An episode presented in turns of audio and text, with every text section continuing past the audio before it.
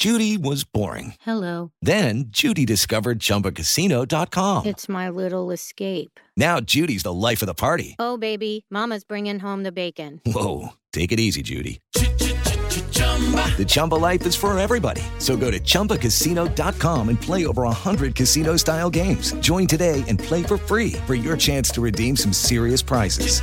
chumba ChumbaCasino.com. No purchase necessary. Void where prohibited by law. 18 plus terms and conditions apply. See website for details.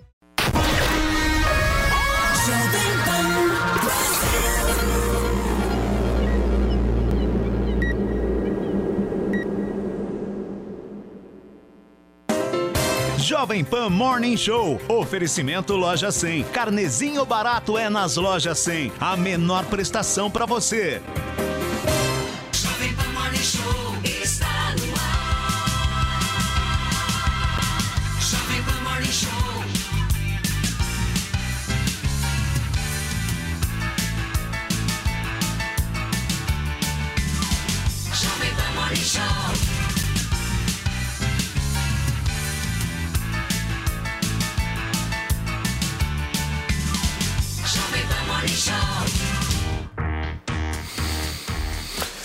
Olá, ótima terça-feira para você, minha excelência. Estamos chegando, começando mais um Morning Show aqui na programação da Jovem Pan News. Tudo bem? Tudo certo com vocês? E olha, gente, no programa de hoje nós vamos comentar o apoio de cantores sertanejos ao presidente Jair Bolsonaro. Artistas de peso como Zezé de Camargo, Leonardo, Gustavo Lima e Chitãozinho estiveram com o candidato à reeleição em Brasília. Nós vamos repercutir também a sabatina de Tarcísio Gomes de Freitas hoje cedo aqui na PAN. O candidato ao governo de São Paulo comentou o episódio de violência em Paraisópolis que interrompeu a agenda de campanha. E ainda a Câmara pede urgência a projeto de lei que pune institutos de pesquisa. O projeto pode ser incluído na ordem do dia e votado imediatamente. Tudo isso e muito mais nesta sua revista eletrônica favorita que começa a partir de agora. Bom dia, Paulinha. Bom dia, Paulo Matias. E você sabe que aqui também tem entretenimento. E a gente vai trazer aí um probleminha que o casal Vitube e Eliezer está tendo aí com quem? Com uma figura chamada sommelier de felicidade, né? O que, que será que é felicidade? Hashtag a felicidade é? Você responde a pergunta e participa do Morning comentando todos os nossos assuntos de hoje. Muito bem, o assunto é eleição. Morning Show. Eleições 2022. A gente começa o Morning Show de hoje repercutindo um pouco o apoio de, can- de cantores sertanejos ao presidente Jair Bolsonaro. Entre os artistas que estiveram nesta segunda-feira ao lado do candidato à reeleição estavam nomes de peso como Leonardo, Zezé de Camargo, Chitãozinho, Gustavo Lima e Marrone. Confira tudo na reportagem da nossa Carolina Belim. Em tom mais relaxado, Bolsonaro se disse um admirador do estilo sertanejo. Então sempre fui apaixonado pelo sertanejo. Eu sou do interior de São Paulo. né? Aquele jeitão assim, meio. meio.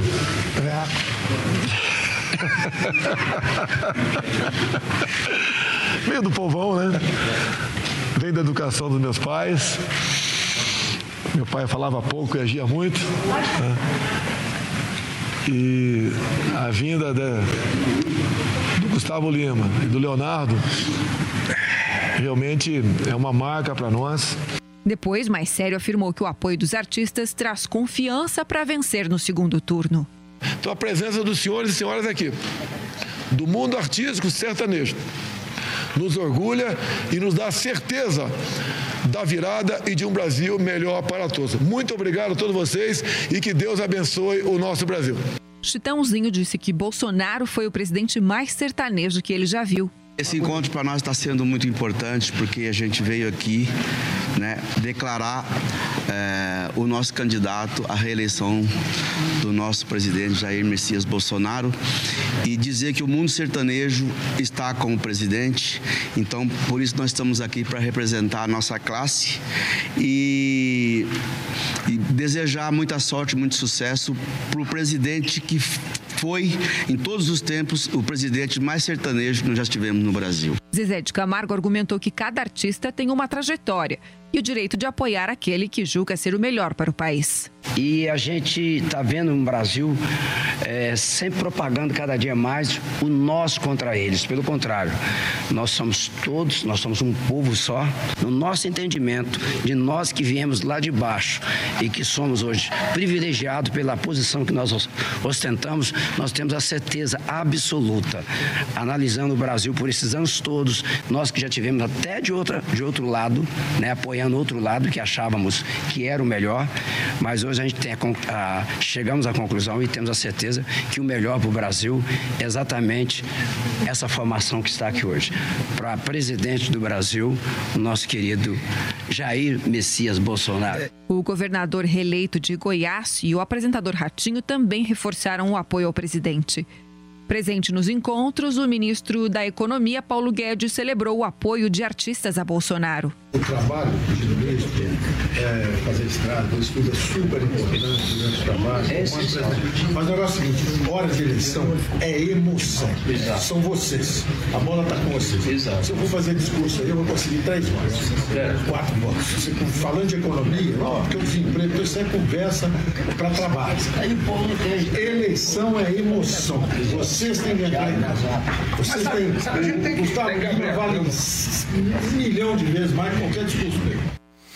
Paulinha, agora esse apoio do cantor Leonardo ao presidente Jair Bolsonaro gerou uma certa rusga na família dele, né? Gente, pois é, o João Guilherme, que é filho do cantor Leonardo, não curtiu o posicionamento do pai e fez uma série de posts no Twitter dizendo o seguinte, eu vou ler para vocês, tá? Hoje tô triste, sei bem a influência do meu pai, ele é gigante, querido por tantos, mas joga no time errado e está cego. Diante de todos os últimos escândalos envolvendo o atual mandatário, ver alguém tão importante para mim declarar apoio dessa forma me enoja. É tanta ignorância que nem sei. É como se eu não tivesse minhas duas irmãs mais velhas, que já tiveram 14, 15 anos, ou minhas sobrinhas. Como se todas as mortes ligadas ao pouco caso do governo perante a ciência e a vacinação fossem só um delírio. E aí o João fez um outro tweet dizendo: Peço desculpas pela falta de educação e de sensibilidade do meu pai. Eu amo ele, por isso peço perdão. A Poliana Rocha, que é a atual esposa, né, do pai do João, ela resolveu responder lá no Instagram dela nos stories. Então ela disse o seguinte, olha: "A que ponto chegamos, João Guilherme? Por favor, respeite seu pai e sua escolha, livre arbítrio. Sempre te tratamos com muito amor. Ele honrou suas obrigações de pai, pagou pensão até os seus 18 anos corretamente, viagens e tudo o que você precisou. Ele é um homem do bem, querido e amado. Ele não merece passar por isso. Repense suas atitudes. Uma relação de pai e filho deveria ser maior do que qualquer coisa nesse mundo. Só quem não tem pai é que sabe valorizar o seu. Eu creio. Que pena. E aí, lá no Twitter, o João também já tinha falado um pouco sobre essa questão de pai, de pensão, respondendo muito dos seguidores dele, porque uma das respostas que tem mais engajamento lá é exatamente dizendo: ah, é fácil vir agora criticar seu pai, que sempre te sustentou, uma coisa nesse, nesse sentido, né?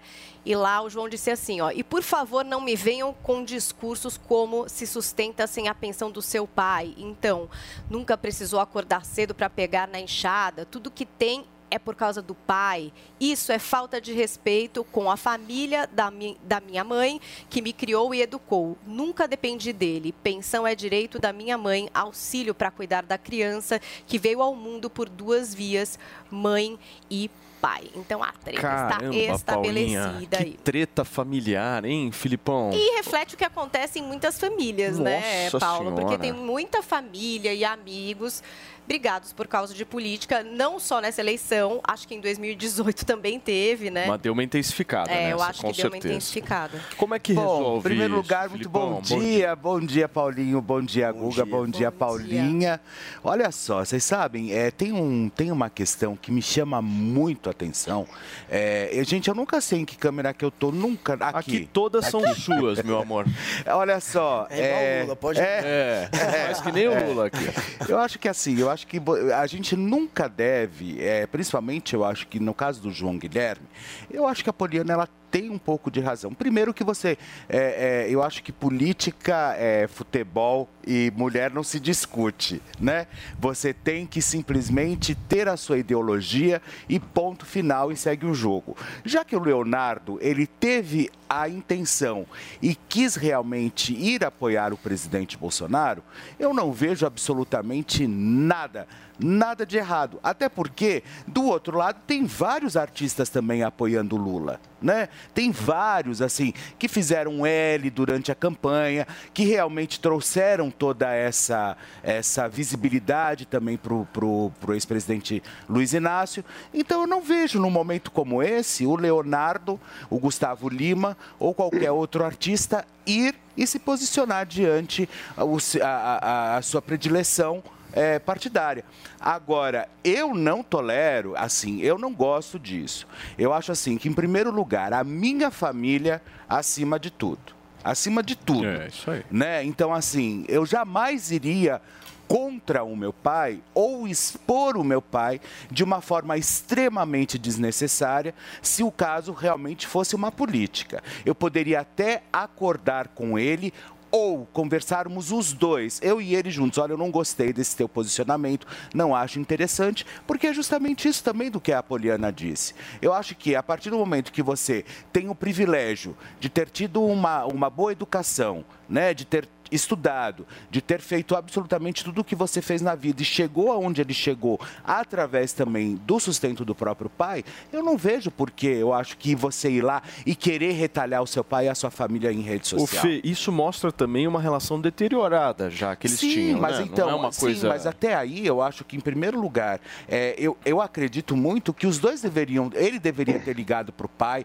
ou ter conversado com o pai, porque nós estamos num momento que as pessoas elas, elas fazem as suas escolhas e elas estão ali justamente e que bom que façam as suas escolhas, Claro. porque eu acho que em primeiro lugar a unanimidade ela é burra. Né? Se você for unânime em absolutamente tudo, você não está nunca ouvindo o seu outro lado ou tentando buscar alguma, alguma solução. Você está indo numa onda. E eu não gosto desse papo de onda. Então, assim, eu acho que ele. Eu não curti o posicionamento. Assim, ele tem todo o direito também, o João Guilherme, de ter o posicionamento dele, político, ok, mas também não Mas pai é concordo. pai e mas filho pai é é filho, pai né? e ponto final. Porque na minha família, faça o que quiser comigo. Que eu me defendo, eu vou, eu grito, eu faço o que for. Agora, se mexer com a minha família, o bicho vira e o negócio muda de, de, de figura. Deixa eu fazer uma pergunta para você, meu querido Ursão, Ursinho Guga Noblar. Meu pimpão, eu quero, cadê eu quero perguntar para Tá lá. vocês porque eu tô é, muito curioso assim. Para mim, Zezé de Camargo não existe sem Luciano. E Chitãozinho não existe sem Chororó. Onde é que estavam Luciano e Chororó? Me responda, Guga Noblar, por Olha, favor. nenhum dos dois quis comparecer a este evento. Eles não querem Tá rachada dar a apoio dupla? a Jair Bolsonaro. A dupla tá rachada e vai mais longe que isso. Se vocês, eu não sei se vocês lembram, Sandy e Júnior também não são Bolsonaro. Inclusive o Júnior gravou já um vídeo falando em fora. Mas o Zezé de. Camargo e o Luciano acho que já não estavam muito Acho que próximos são há um gases, tempinho, não é gases? né? São gases. Gases, eles É, são gases ontem Enfim, à tarde. é, eu não sei da- da- das, das rugas.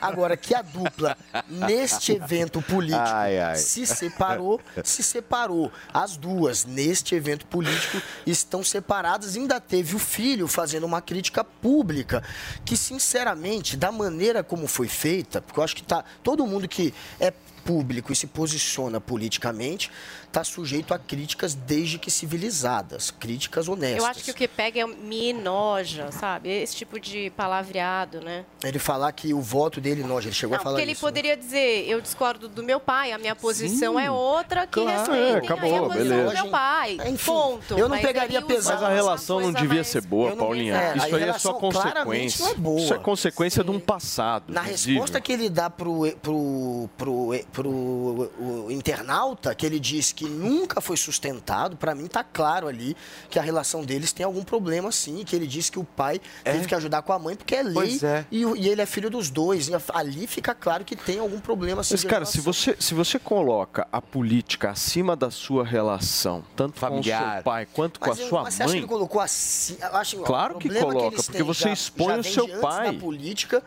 E aí, do jeito que ele fez a crítica, eu também não pegaria pesado. Eu entendo você criticar.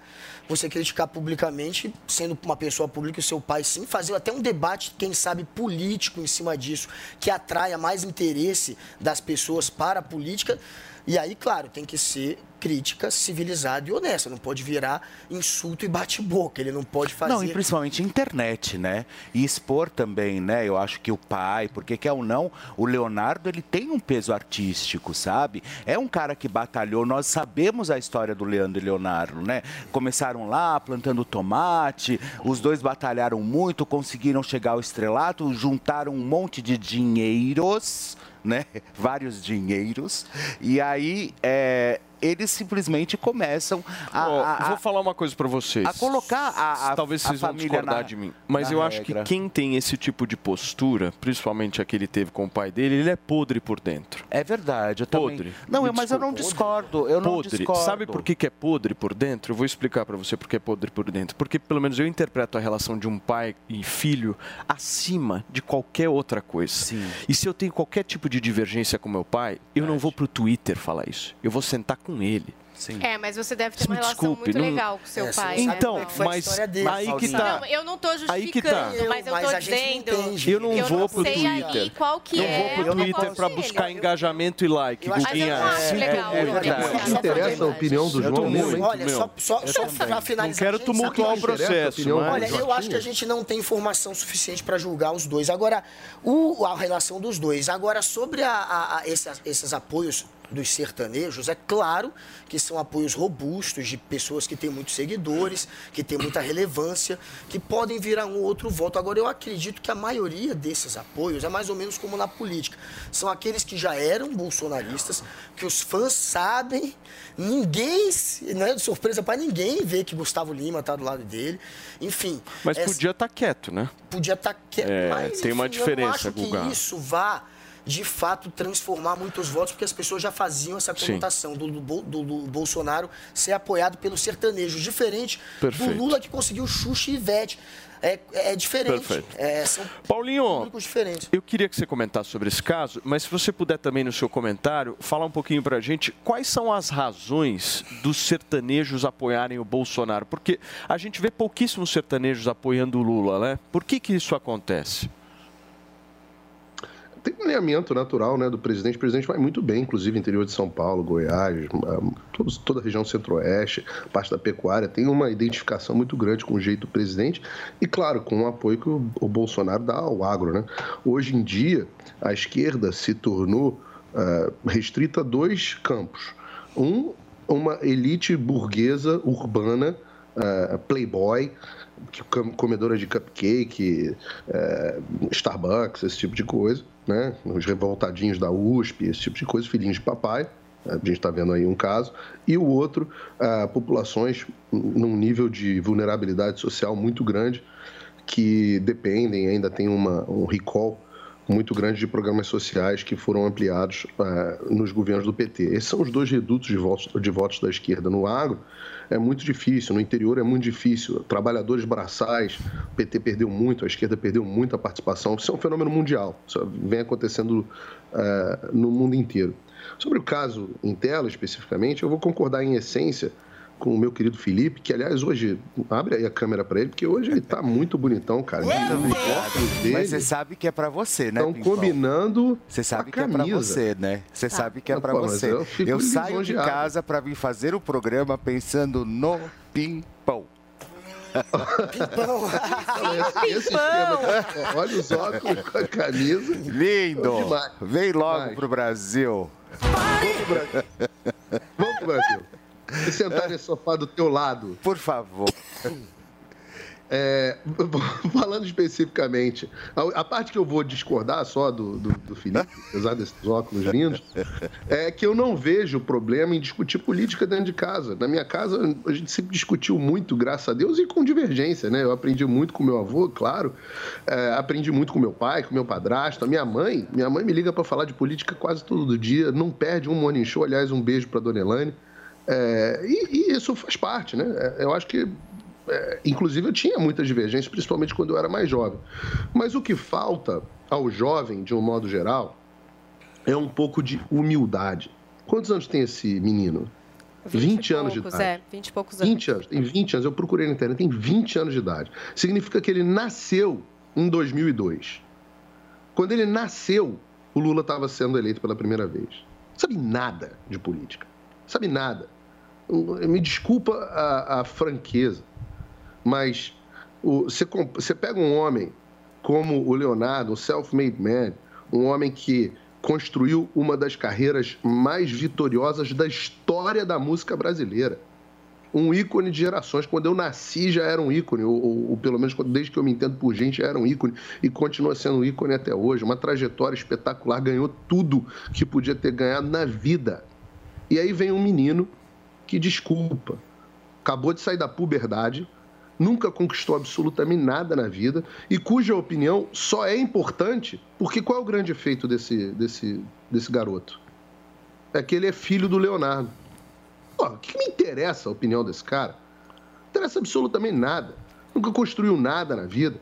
As pessoas têm que ter humildade é, de reconhecer. Isso vale, isso é uma- um recado para todos os jovens no Brasil. Reconheçam as virtudes e a trajetória dos seus pais. Não menospreze, não tra... ah, é maluco, tio de zap. Meu pai é tio de zap. Eu que sou malandrão. É, você que é malandrão não viveu o governo do Fernando Henrique, você não sabe o que aconteceu no Brasil, você não, não viu, não sabe o que aconteceu com a carga tributária brasileira, quase que tudo o Boa. governo Henrique. Você não viveu o governo Lula, você não sabe, na época do mensalão, É João, isso aí. 2006, você estava mijando num pinico. É isso. Então você não tem nem idade para dar opinião de absolutamente nada. Mas ele Quando viveu você o Bolsonaro. né? Bolsonaro ele tá vivendo. Viveu né? o quê do Bolsonaro? Viveu Ele o tá quê? Sabe de vivendo nada. quatro anos de Bolsonaro. nada. O que ele sabe do Bolsonaro, ele não tem na pele. comparação. Ele não tem parâmetro comparativo, Claro não sabe que o que, tem. que é, não, não sabe o que que foi a pandemia no resto do mundo. Não sabe que, por exemplo, agora, na semana passada, por exemplo, a Pfizer reconheceu que as vacinas que foram é, insensadas no mundo inteiro nunca haviam sido testadas para parar a transmissão, enquanto tinha um monte de comentarista defendendo o passaporte A vacina sanitário. não um funciona, é de isso? político A vacina, então, não funciona da pandemia? Querido, querido, se você entendeu isso, aí eu não sei o que, Não, o que que, que você você fez. está querendo antes do dizer da vacina? Então explica. Eu, eu explico claramente. Na semana passada, Ah. a diretora, a presidente internacional da Pfizer para países, para mercados desenvolvidos, disse na comissão da União Europeia que a Pfizer nunca testou as suas vacinas para impedir a transmissão do coronavírus, que foi a base para toda a ideia do passaporte sanitário. certo ou não Você deu a vacina? internet pesquisa. Agora, se você entende disso, que disso eu disse que vacina não Então serve você para está nada... querendo aí eu atacar ou não a sei o que vacina? você Você está falando bem ou mal? Me explicando. explica. É isso aí, é positivo ou negativo? Você está colocando Olavo a vacina. Carvalho falava-. Você está querendo colocar a Vamos vacina. voltar, vamos Gente, voltar gente. pro Chitãozinho Olha, e gente, Chororó, a vacina turma. funciona. Mas Guga, Guga, ele não disse isso, vai. Ele não Ele disse está pondo isso. em dúvida Mas vamos o voltar pro- de Isso, testagem Guga. Vamos voltar Tá pro pondo em dúvida a Chitãozinho e. Chororó, por Tá favor. Será que tá? podemos voltar pro Chitãozinho Ah, e Chororó? Agradeço bastante. Eu por amo- favor, Paulinho. Eu amo Chitãozinho e Chororó.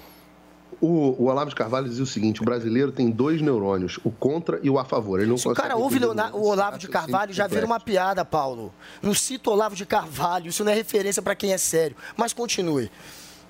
Cara, Guga, se você ler um livro do Olavo de Carvalho, você vai ter um AVC, porque você não vai conseguir Vou ter- não, isso eu concordo. nenhuma palavra. Eu vou ter um AVC, lá. principalmente na Aliás, parte eu nunca da vi você citar um a parte livro, do refrigerante que tem feto dentro, é um AVC. Do- Peraí, peraí, Agora, deixa eu voltar peraí, aqui turma. pro- Só, pro- só A um parte minuto. que vai ter Só- peraí, só um minuto. Peraí, peraí, peraí, peraí. Vamos terminar o raciocínio. Eu tô super curioso para saber a questão do Chitãozinho e Chororó, do. Zezé de Camargo e Luciano. Eu também quero Por Gustavo favor, Lima. ô, ô, Paulinho, pra gente encerrar.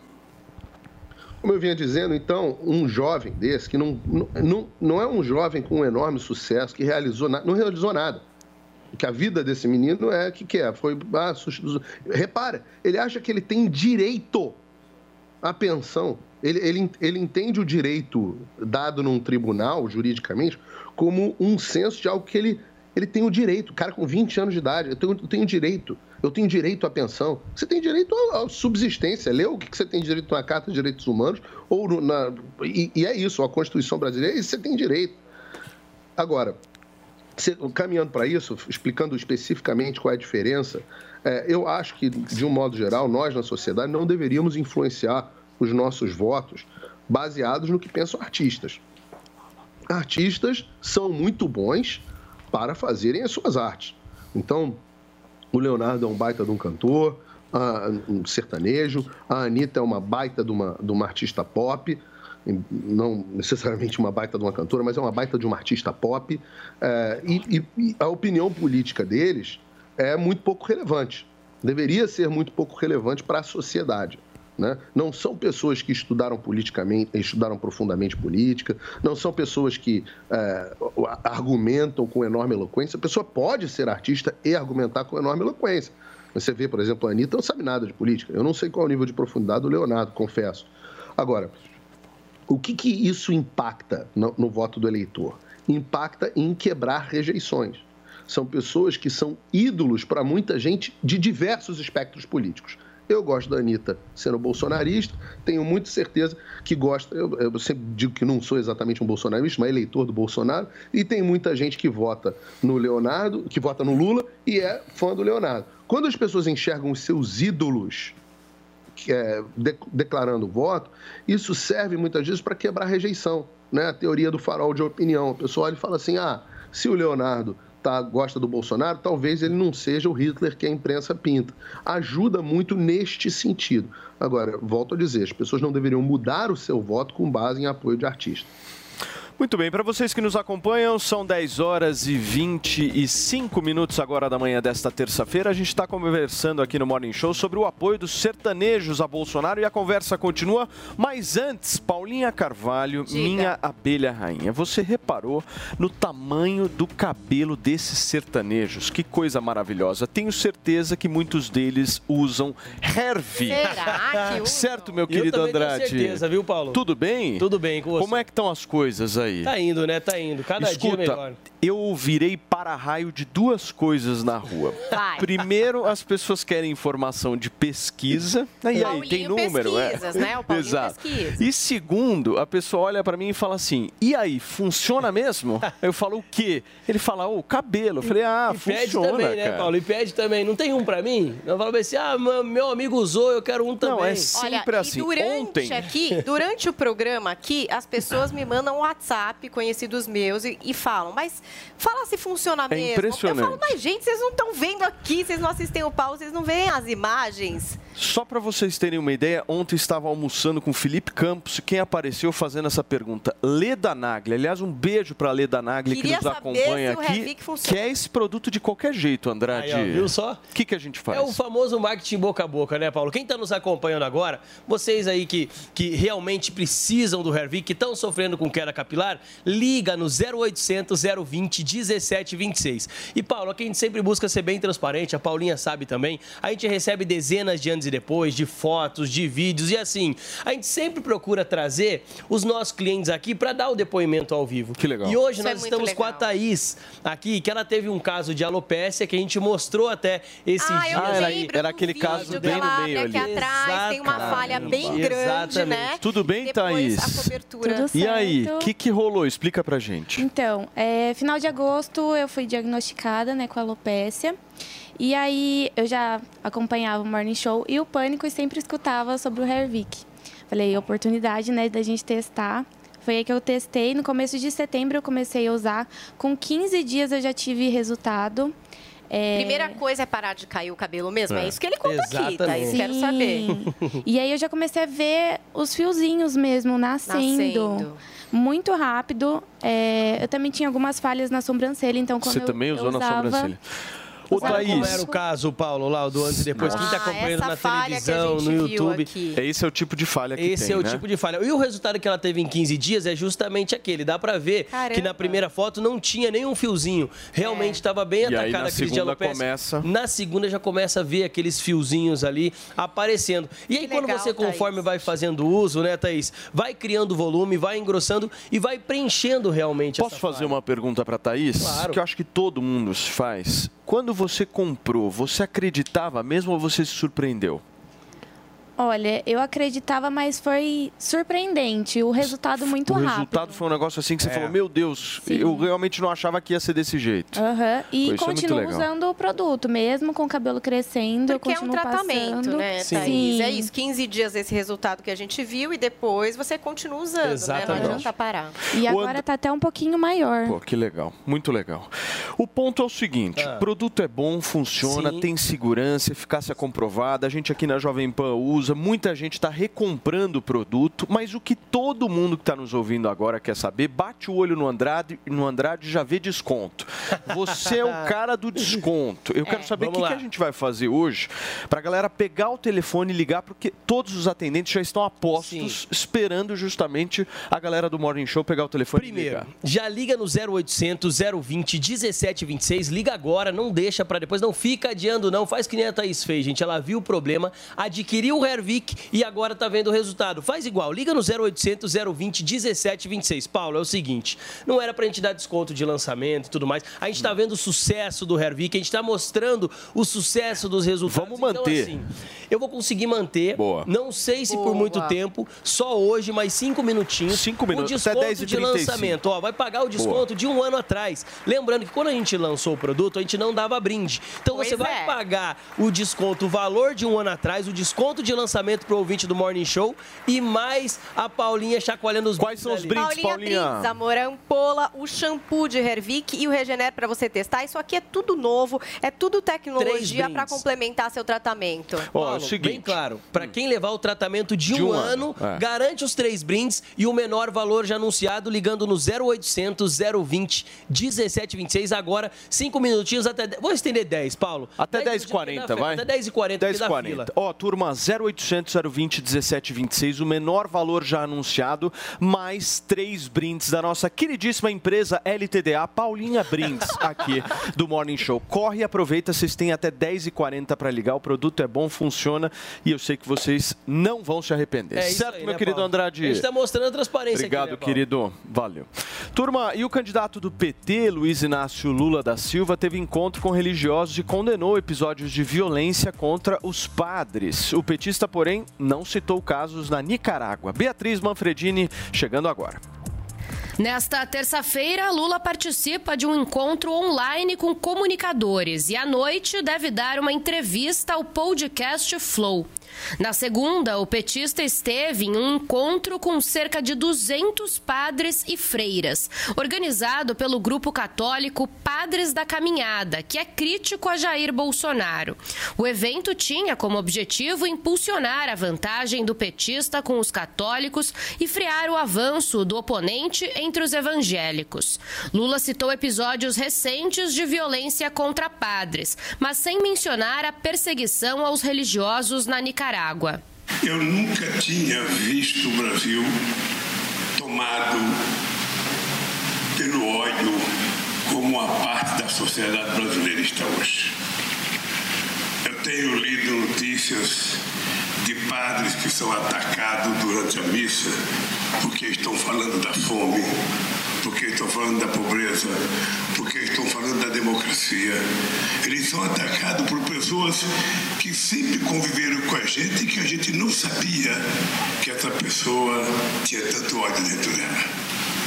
E esse ódio é como se fosse um casulo que foi aberto. Esse não é o primeiro encontro de Lula com religiosos. No começo do mês, ele esteve com frades franciscanos no escritório de campanha.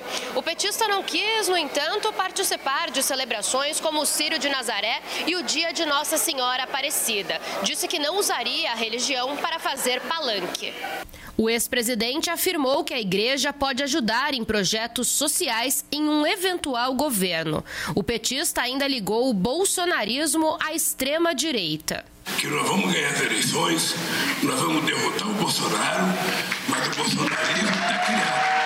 Depois nós temos que conscientizar a sociedade para que ela, sabe, não crie no bolsonarismo uma política, sabe, definitiva no Brasil, que é o que a extrema-direita está tentando fazer aqui em outros países. Muito bem, gente. Tá aí a matéria da nossa Beatriz Manfredini. Guguinha, e aí, meu amigo? E essas falas do Olha, Lula? O Lula, que, que você acha? Ele está fazendo o que ele devia ter feito na, durante o debate. Ele tinha que ter explorado essa questão da violência contra os padres que está sendo imprimida por bolsonaristas radicais que acham que parte da, igle, da igreja está favorecendo de alguma maneira o Lula. Está tendo isso em Aparecido, o que aconteceu ali foi um vexame. Os bolsonaristas gritando contra o padre que fazia comentários eh, a favor dos pobres, falando da fome, da miséria, e dizendo que ali não era lugar para pedir voto. Afinal de contas, o Bolsonaro conseguiu provocar essa reação na igreja né, do Brasil. A CNBB fez uma nota mostrando que estava incomodada com o uso político eh, de eventos religiosos pelo Bolsonaro. Teve uma nota da própria arquidiocese lá de Belém, depois do Sírio de Nazaré, nomeando, né, colocando o nome do Bolsonaro na nota e dizendo também que, mostrando que estava incomodado, enfim, com aquela situação. Eles inclusive pediram para o Bolsonaro não usar na campanha eleitoral as imagens eh, do Sírio. Então, está tendo um proveito político do Bolsonaro, inclusive na pesquisa de ontem da, do IPEC, ele subiu cinco pontos entre os católicos, apesar de toda essa confusão, ninguém está entendendo o porquê dele ter subido, qual é o discurso que está fazendo efeito, se está subindo por causa da economia ou por causa do discurso religioso, mas ele subiu um pouco entre os católicos, caiu um pouco entre os evangélicos, é muito estranho o que está acontecendo, mas esse foi o efeito na pesquisa. É, e o que ele está. E, e essa situação de padres tendo que explicar que o vestimento vermelho deles não é porque ele é comunista, mas porque aquilo faz parte da tradição católica, está acontecendo. A gente está tendo, de fato, uma perseguição de militantes fanáticos contra a igreja, claro, não contra toda a igreja, mas contra parte da igreja, contra alguns religiosos, e está tendo uma reação desses religiosos também. E o Lula tinha que ter usado isso no debate. Uma das grandes críticas ao Lula foi não ter aproveitado aquela vitrine que era o debate para contar para o Brasil, gente, enquanto o Bolsonaro fica mentindo, inventando que eu vou fechar a igreja, sendo que o Lula foi quem mais abriu espaço para todas as religiões no Brasil, tem várias leis que aconteceram durante o período dele que f- acabaram permitindo uma maior liberdade religiosa no Brasil. É, o Lula tendo um partido que tem uma ligação também com a igreja, que é o PT, que vem também da igreja, mesmo assim querem criar essa narrativa mentirosa de que o Lula vai fechar a igreja, mas na realidade é o oposto. Quem está perseguindo a igreja, quem está lá na frente da- das igrejas da, Bas- da Basílica de Aparecida, dando chilique, atacando o padre, bebendo, fazendo comentários, é, enfim, que seriam sacrilégios, é a turma do Bolsonaro e isso tem que de fato ser mostrado. Enquanto um finge, mente, dizendo que um lado vai fechar a igreja, esse lado que mente é quem está de fato perseguindo. Muito bem. É. O Paulinho, posso só, só ouvir o Paulinho Figueiredo Fê, sobre, sobre um ponto que eu acho que é crucial nessa história. E isso, esse tema se repetiu no debate, inclusive, do último domingo. Por que, que o Lula não condena o que acontece na Nicarágua? Qual é a dificuldade que ele tem justamente de chegar e falar o seguinte: meu, o que acontece lá é um abuso, aquilo ali é uma ditadura e não pode acontecer de maneira nenhuma? Por quê, Paulo? Bom, em primeiro lugar, a gente tem Seu microfone, Paulinho. Você está me ouvindo? Meu microfone tá Aí, foi, foi, foi, foi, foi, foi. Voltou, voltou. Por favor. Em primeiro lugar, a gente tem que acabar com essa mentira de que o Lula permitiu mais liberdade religiosa no Brasil. A liberdade religiosa é garantida já há algumas constituições no Brasil eh, de forma absoluta. Na Constituição atual, eu vou ler o texto para quem desconhece acha que o Lula inventou a liberdade religiosa. Artigo 5 inciso 6 diz que é inviolável a liberdade de consciência e de crença, sendo assegurado o livre exercício dos cultos religiosos e garantida na forma da lei a proteção aos locais de culto e suas liturgias inviolável, liberdade, livre exercício dos cultos garantida. Isso já existe desde a nossa Constituição. Eh, Não há necessidade e não houve nenhuma mudança prática no Brasil na liberdade religiosa. Então, no governo Lula ou no governo Bolsonaro. Tá? Então, Então, esse é um, é um direito já conquistado no Brasil há bastante tempo. Estou lendo aqui a Constituição de 88, mas isso, se eu não me engano, acho que na Constituição, desde a década de 40, isso já é absoluto no Brasil. Bom, vamos em seguida. É, pessoal falando de violência contra padres. Violência contra padres. Quem vê esse discurso de violência contra padres, eu, eu quando eu vi, falei, ah, rapaz, teve violência, né? Violência é o ato de você agredir alguém fisicamente. Isso é violência. Né? Então, procurei na internet para ver violência contra padres, só achei na Nicarágua. Achei até na Venezuela, mas não achei no Brasil. Aí fui ver, não. Agora o comentário acabou de dizer. Não, que gritaram contra padre. Eu falei, au, au. E o padre sobreviveu? Passa bem? Que gritaram com ele? Ui, meu Deus. gritaram pera, contra pera, alguém? Gritar, será? Nossa, caramba, se gritarem comigo, será que eu. O que, que vai acontecer se alguém gritar comigo? O que, que é isso? Que sociedade é essa?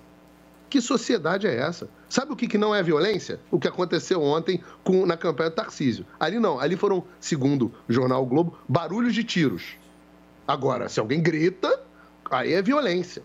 Ou seja, o fiel não pode mais, claro que o grito é porque necessidade de se, de se comunicar num local onde você não é perfeitamente é, ouvido, né? É, o fiel não pode mais mostrar o descontestamento dele com o padre. Ora!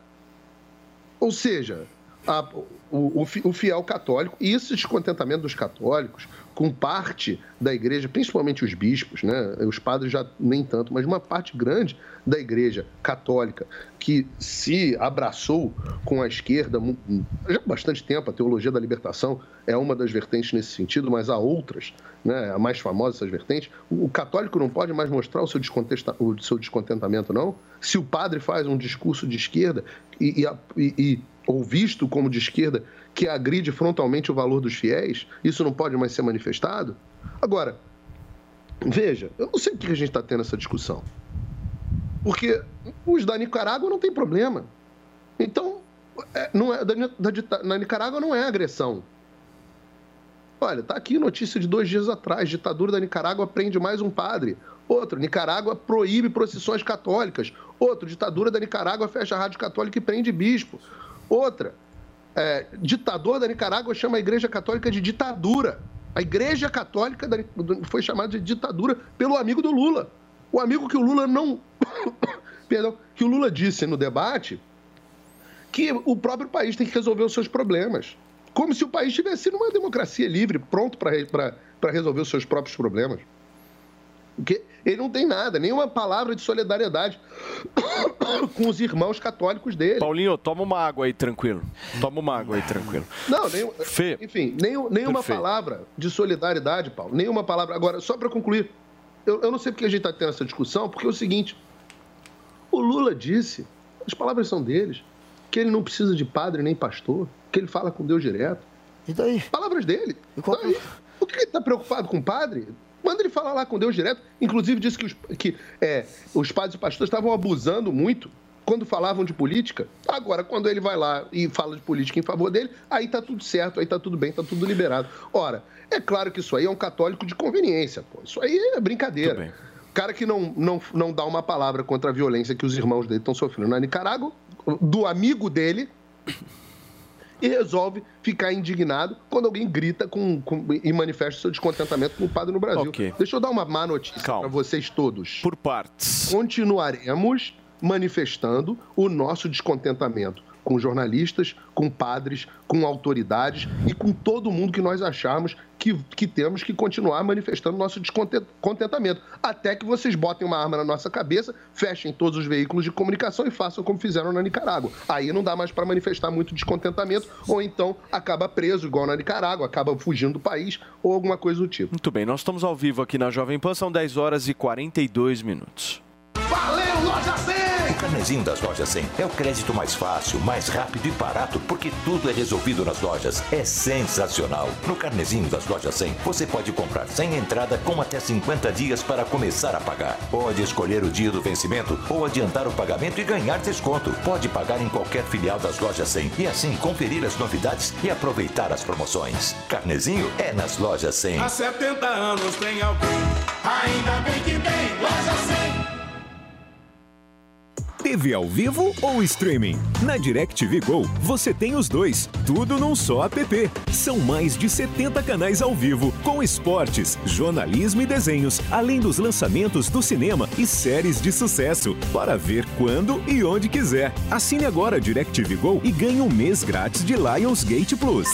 Dê um Gol. Acesse directvgo.com.br e experimente grátis. DirecTV Go, TV e streaming, tudo num só app. Você sabe que time vai ganhar o Brasileirão? Sabe quem vai fazer mais pontos na NBA? Entende tudo de Fórmula 1? Então não perca tempo. Entre na vaidebob.com e comece a usar seu conhecimento esportivo para se divertir e ganhar dinheiro. São as melhores ODBs do mercado em plataforma segura e fácil de usar. Vaidebob.com, a melhor plataforma de apostas do mundo agora no Brasil. Chega ao mercado a nova edição da revista Go Air Business. Confira como o economista Ricardo Amorim se tornou um dos maiores influenciadores do mercado financeiro e empreendedor da sustentabilidade. Saiba como a aviação executiva brasileira teve um desempenho incrível, especial sustentabilidade. Um panorama completo sobre geração de energia, mobilidade e inovação. E mais, relógios, charutos, turismo, moda. Revista Go Air Business, nos melhores points da cidade e no portal goair.com.br. Pare de perder vendas para os seus concorrentes. Você pode usar as técnicas da engenharia da persuasão para conduzir os seus clientes em cada etapa da negociação e ter como resultado final o aumento do lucro e domínio do mercado. Esse curso vai transformar as suas vendas, assim como vem transformando as dos nossos alunos. Acesse niucursos.com.br e inscreva-se no curso Engenharia da Persuasão, a linguagem silenciosa das vendas. Comigo, Ricardo Ventura.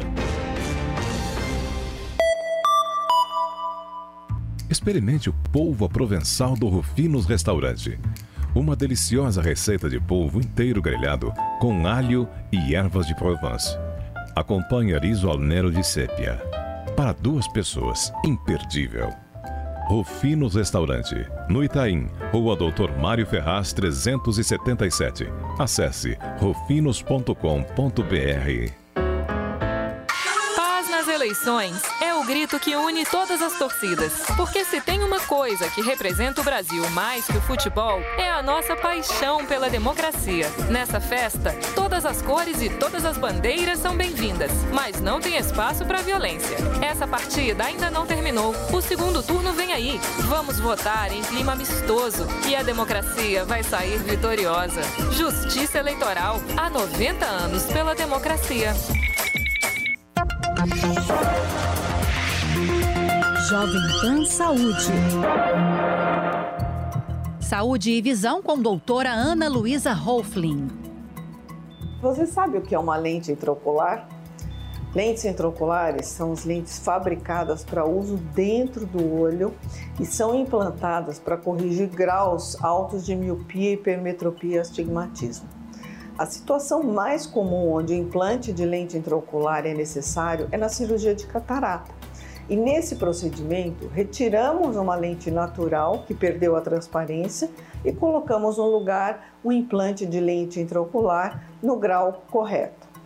Há pacientes portadores de altos graus de miopia que não precisam ser submetidos ou não podem ser submetidos à retirada do cristalino natural, mas podem receber uma lente intraocular com o grau de miopia.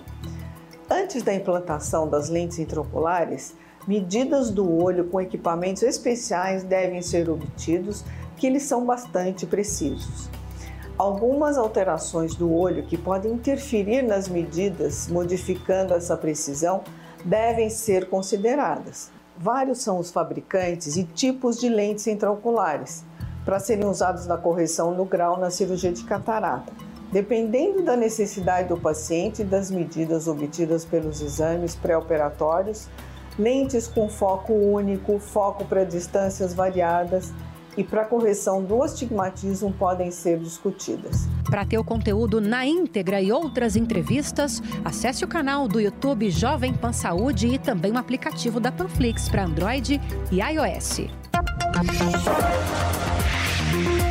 Jovem Pan Saúde. O ouvinte conectado participa da programação Jovem Pan pelo WhatsApp 11 931 17 0620. Esse é o WhatsApp da Pan.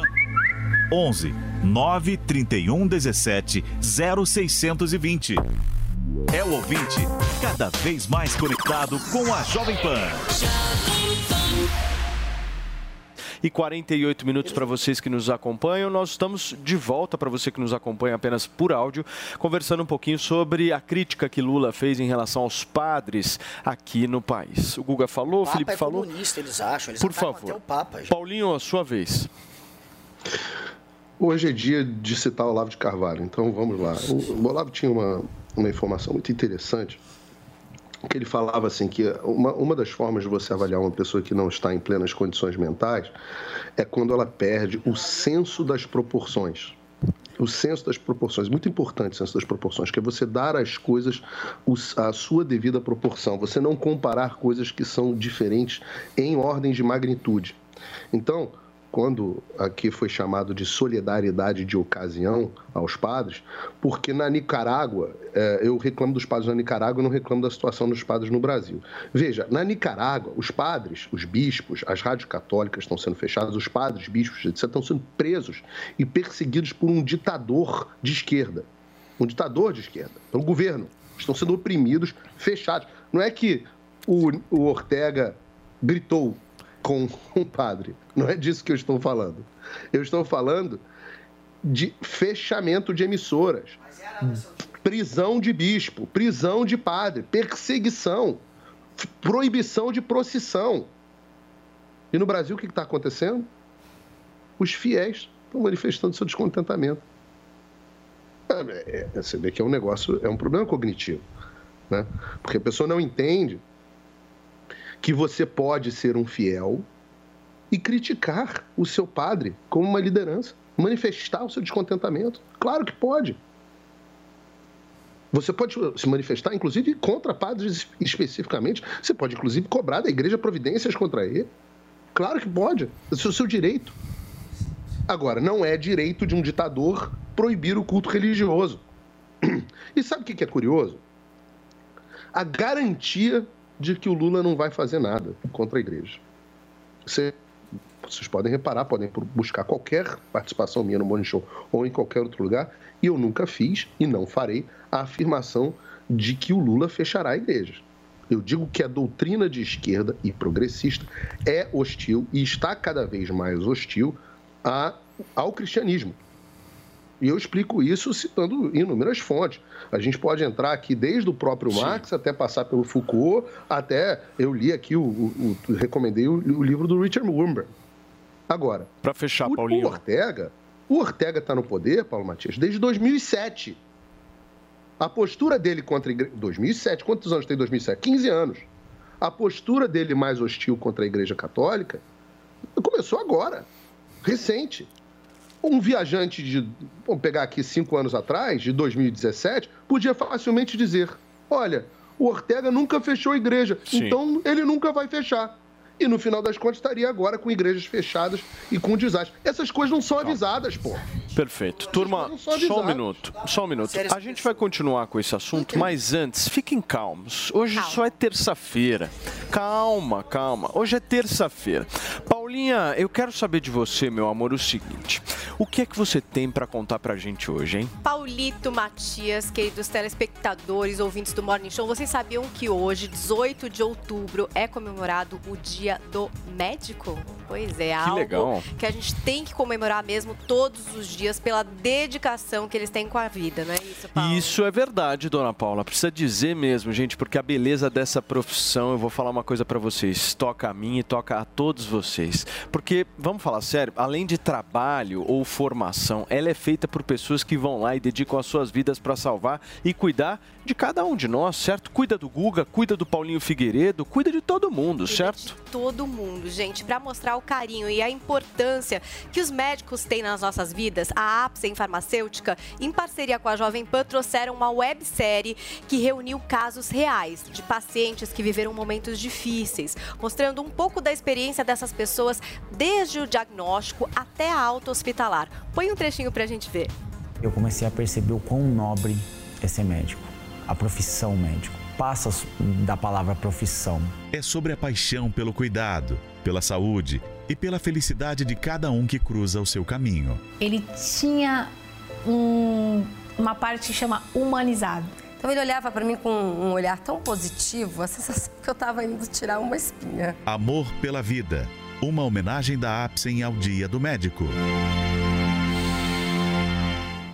Gente, deixa eu falar uma coisa para vocês. O WebDoc enfatiza que o relacionamento, essa proximidade que eles têm com cada vida, é o que faz o processo de cura ser ainda mais eficaz, né, Paulinha? Pois é, se emocione com as histórias do Rodrigo Mussi, da Mena e Ana Cláudia com a filha Isabela. Veja Amor pela Vida através do QR Code que está aqui ó, na nossa tela. É só você clicar para conferir essa produção. Muito bem, gente. São 10 horas e 54 minutos. A gente vai para um rápido intervalo comercial e na volta tem repercussão da sabatina de Tarcísio Gomes de Freitas aqui na Jovem Pan.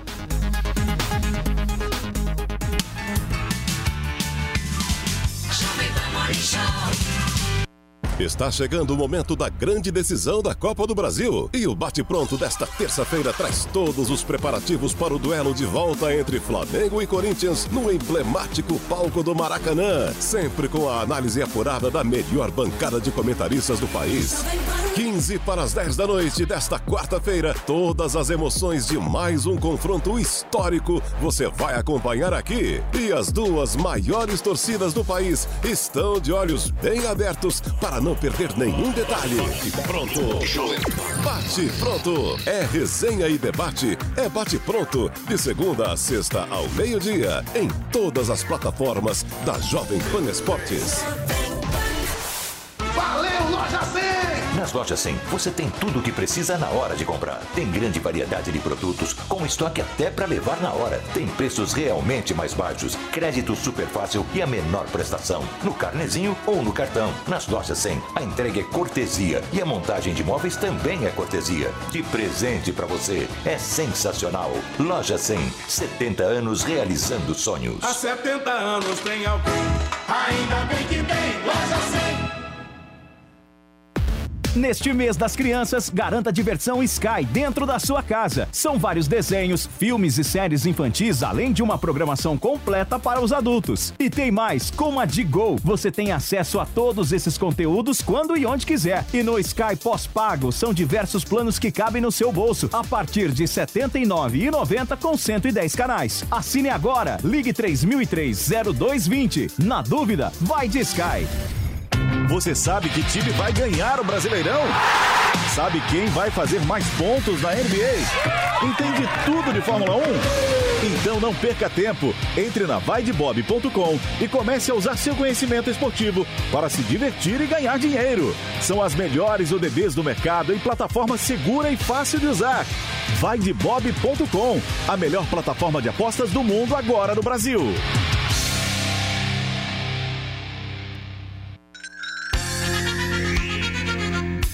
Jovem Pan apresenta Conselho do Tio Rico. Senhoras e senhores, meu nome é Daniel Zuckerman, estamos aqui no Conselho do Tio Rico. Zuki, finalmente tua filha nasceu. Pô, obrigado, muito obrigado Te pelo... mandei um caminhão de vinho, não sei se você recebeu. Eu recebi. Obrigado pelo quarto que você conseguiu com o Claudio Lotenberg lá no Einstein, fantástico. É, o Claudinho e o Sidney também, O conheço Sidney. bem. Turma da presidência me, trata- Sidney. me trataram bem. Só o pão de queijo que é caríssimo lá no Einstein, né, Mas é tio? caché, isso é ca- importante. Muito caché. Tio, que bom estar com você aqui. É maravilhoso. Mas agora a gente vai tocar num assunto que é muito triste. A guerra, Rússia e O Ucrânia. mundo tá um caos. Tá um Tá um caos. caos absoluto. Já ligou pro Putin ou não? É, eu tenho ele no, no Telegram, não é nem o WhatsApp, no Telegram. Mas Se ele, não tá proibir, né? O que, que impacta a guerra nos investimentos, na economia? A turma quer saber. O maior medo hoje em dia, Zuki, é um negócio chamado inflação. Tá bom. Quando você tem um- a Rússia jogando gás, o consumo da Europa de gás para aquecimento, gás de cozinha, gás de tudo, principalmente petróleo e gás, quem comanda é a Rússia. Então eles vão, o Putin, eu conheço o Putin de longa data, vai fechar a torneira, vai ficar mais caro, e como tudo depende de petróleo e gás, tudo fica mais caro e a inflação aumenta ainda mais. Então, Zuki, o ponto é o seguinte: em termos de investimento, os países que dependem de petróleo, gás, com todo respeito, estão ferrados e todo mundo depende. A Alemanha. A Alemanha depende muito. A Alemanha consome 40% do gás da, da Rússia, da Europa. Então o negócio que o buraco é mais embaixo. O que, que eu faria e estou fazendo nesse momento? Em grande caos, em grande Tá. caos que nós temos hoje, pensa pelo seguinte lado: o Brasil tá com juro a quase 12% ao ano. Verdade. Vai subir mais do próximo Copom. Vai. Se você quiser ganhar muito mais do que isso, você tem que tomar muito mais risco. E tem gente que com um volume grande de dinheiro, com 12, 13, você consegue até 15 se quiser. Com prazo um pouco maior, você consegue ganhar 15% ao ano. E dorme tranquilo. Então, bunda na parede e vamos voltar pra renda fixa. Pois é, eu adoro o risco, mas eu não posso embutir o risco pra todo mundo, que nem todo mundo tem estômago. Principalmente uma situação triste de alerta que a gente tá vivendo na guerra. Exato. Agora o seguinte, pega uma renda fixa pagando inflação mais alguma coisa, IPCA mais 6, 7, 8. Tá bom. Porra, você dorme tranquilo. Dorme tranquilo Boa. e não tem estresse, entendeu? Tua mulher vai comprar tuas coisas, a bolsa que ela gosta, não sei o que, e acabou. Boa. Agora, commodity, ferrou. Commodity é um buraco mais embaixo, é perigoso. verdade, tio. Bom, vamos torcer para que acabe logo essa situação. Esse foi o conselho do tio Rico aqui na Jovem Pan. Agora um dia eu vou contar da puta farra que a gente já fez em São Petersburgo. Saudades, hein, meu? É, mas ali tem que ir com segurança só. Sozinho não vai. não volta. Valeu, esse foi o conselho do tio Rico aqui na Jovem Pan. Conselho do tio Rico. Quer ficar bem informado de um jeito rápido e prático? Entre no Telegram da Jovem Pan News. Digite arroba News na busca do Telegram e clique em entrar. Receba as principais notícias diretamente do canal oficial de notícias da Jovem Pan News no Telegram. E eles dão um recado, olha, você entrou aqui, não pediu permissão, você entrou aqui, não foi chamado, não foi convidado, a gente não sabia que você ia vir aqui e não é assim que funciona. Então houve um recado, houve uma, uma tentativa de intimidação. Felizmente, todos conseguiram sair bem, não houve nenhum, nenhuma, nenhuma vítima, nenhum ferimento, nada e, e a gente conseguiu sair de lá. Olha, o candidato ao governo falou ainda sobre a questão de câmeras instaladas no uniforme da Polícia Militar. Vamos conferir. Como eu disse, eu tenho uma posição crítica com relação às câmeras, porque eu acho que a Câmara inibe o policial de atuar em determinadas circunstâncias. Acho que a Câmara inibe, às vezes, a pessoa que faz uma denúncia ao policial. A pessoa está percebendo ali uma, uma coisa estranha, ela quer se reportar, quer comunicar, mas ela fica inibida porque tem medo de ser gravada e um dia é, a identidade dela ou a denúncia dela ser revelada. Eu entendo que a polícia pode ser vítima de isca, que desmobiliza, às vezes, uma guarnição do local. Então, eu tenho uma posição é, de ceticismo. Né? A gente tem que avaliar os números em relação à produtividade. Então, como é que está sendo a produtividade nas áreas de influência dos batalhões que usam Câmara comparado com os batalhões que não usam? Cabe a Câmara nas tropas especiais ou não cabe? Então, são as questões que eu tenho. Então, eu tenho uma posição crítica em relação ao equipamento. Não é pelo episódio de ontem que eu vou mudar de opinião. Agora, é, também não vou tomar essa decisão sozinho. Eu vou ouvir os especialistas da área de segurança pública. Olha, o Tarcísio de Freitas também respondeu sobre aqueles episódios de hostilização em Aparecida. E eles estavam ali presentes, né? O presidente Jair Bolsonaro e também o candidato. Vamos conferir o que ele relata. O presidente não pode ser responsabilizado por excesso de um apoiador ou outro é, que, porventura, não saiba se comportar e não entenda a importância daquela festa. E aí, vamos lá, eu estava presente na, na festa, estive do lado do presidente. É, do ponto de vista de comportamento do presidente, nada, nenhum reparo a fazer, porque ele entrou, né, assistiu à missa, saiu com, com- da maneira que era possível, né, e obviamente foi muito ovacionado dentro da Basílica. É, do lado de fora, você tinha apoiadores dos dois lados. Né? Você tinha gente que também contrária ao presidente, que também não se comportou de forma adequada, enfim.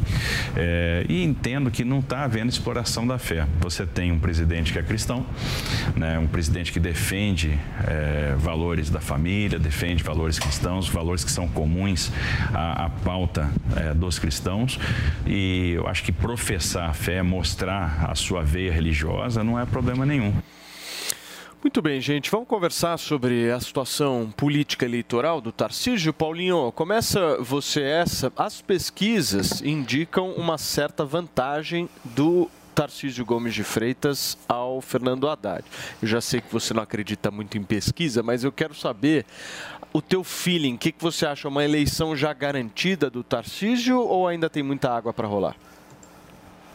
Olha, eu acredito em pesquisa, eu não acredito nas pesquisas que são publicadas de um modo geral por alguns institutos. Pesquisa é, uma, sempre falo, uma ferramenta estatística que funciona, tem umas muito boas e quando são feitas com seriedade, é, dão, dão uma boa fotografia do, da situação, da tendência, etc.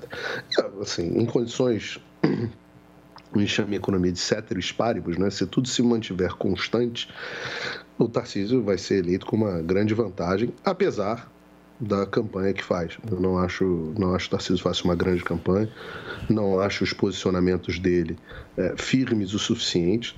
Tenho um, sou um pouco ressabiado com essas pessoas que têm, são metidas a serem muito ponderadas, muito dar um pau em Chico, depois dar em Francisco, especificamente nesse posicionamento dele em relação ao que aconteceu ontem. E falo isso depois de ter conversado Tarcísio, com diversas pessoas da sua campanha, que têm uma visão bastante diferente do que ocorreu, pessoas inclusive da área de segurança que estavam lá. Primeiro, essa discussão é, sobre se é atentado, se não é atentado, que, é, assim, isso é uma discussão um pouco semântica, né? As palavras têm significado. Então, se foi ataque ou se foi atentado, a gente está discutindo o significado dessas palavras. Eu fui aqui no dicionário e procurei a palavra atentado, é, meu dicionário.org, está aqui, ó. Atentado, agressão ou tentativa de agressão à vida ou à integridade física ou moral de alguém. Bom, então eu acho que é difícil, usando essa definição, dizer que não houve um atentado ao Tarcísio, mas se você uh, tem uma outra definição que fala que são ataques de cunho político ou religioso. Talvez nessa definição não se enquadre. A verdade é que nós não sabemos as motivações do que aconteceu ontem com o Tarcísio. O, relato que ele, que ele eh, fez no Jornal da Manhã é parecido com o relato que eu ouvi das pessoas da campanha dele, com é, falaram que a única diferença que eu ouvi, é, e ouvi reiteradamente, ouvi ontem tarde da noite novamente, foi que aparentemente eram 15 pessoas, é, depois, depois de um primeiro momento dessa primeira rajada, onde os olheiros estavam checando o local, voltou um grupo de aparentemente 15 pessoas com o objetivo de entrar na localidade que o, o candidato a governador está. E daí eles retiram o Tarcísio de lá. A gente tinha a nossa querida Camila Yunes da Jovem Pan estava por lá também. Eles retiram é, o governador de lá. E por que, que, por que, que essa história de tem que tirar o cara dali, tem que tirar o cara dali? Porque nenhuma força de segurança seria capaz de rechaçar se o PCC descesse em peso. Né? E a gente está falando de uma comunidade dominada pelo PCC. Nós estamos falando de, dos dois indivíduos que foram identificados, um morreu, os dois com passagem na polícia como criminosos. Né? Então, uh, e além disso, nós temos o fato de que no dia 14 o PCC emitiu um salve uh, geral hostilizando a campanha do Bolsonaro e do Tarcísio. Chamam o Tarcísio, inclusive, de uh, militarizado demais, que vai ter uma postura muito dura contra o, o, a população carcerária e hostil ao PCC. Então, a discussão nesse caso, eu não acho que tenha sido pautada especificamente por uma questão de violência política ou não. Eu acho que tem muito mais a ver com uma hostilidade do tráfico à figura do Tarcísio e Bolsonaro. Sim. É, é uma hostilidade que não é demonstrada com outros candidatos. Mas a figura do Tarcísio Bolsonaro é hostil. Agora, imaginar que aquilo é, é, não, não teve nenhuma relação, ou como os, alguns veículos de imprensa trataram o caso. O jornal o G1 chegou a dizer que barulhos de tiro interrompem campanhas de Tarcísio. Olha, isso não é jornalismo.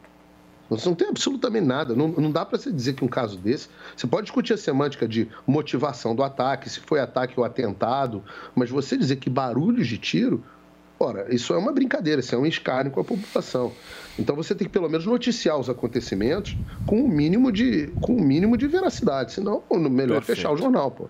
Perfeito, Paulinho. São 11 horas e 7 minutos para vocês que nos acompanham. A gente vai continuar discutindo é, sobre essa sabatina, certo, Paulinha? Certíssimo. Que aconteceu hoje de manhã no Jornal da Manhã. E olha, reforçando uma coisa que é importante aqui: o candidato Fernando Haddad do PT foi convidado, mas, é, como no primeiro turno, alegou problemas de agenda e outros compromissos para não comparecer na sabatina, capitaneada pelo nosso queridíssimo Thiago Uberreich e pela Adriana Reid, certo?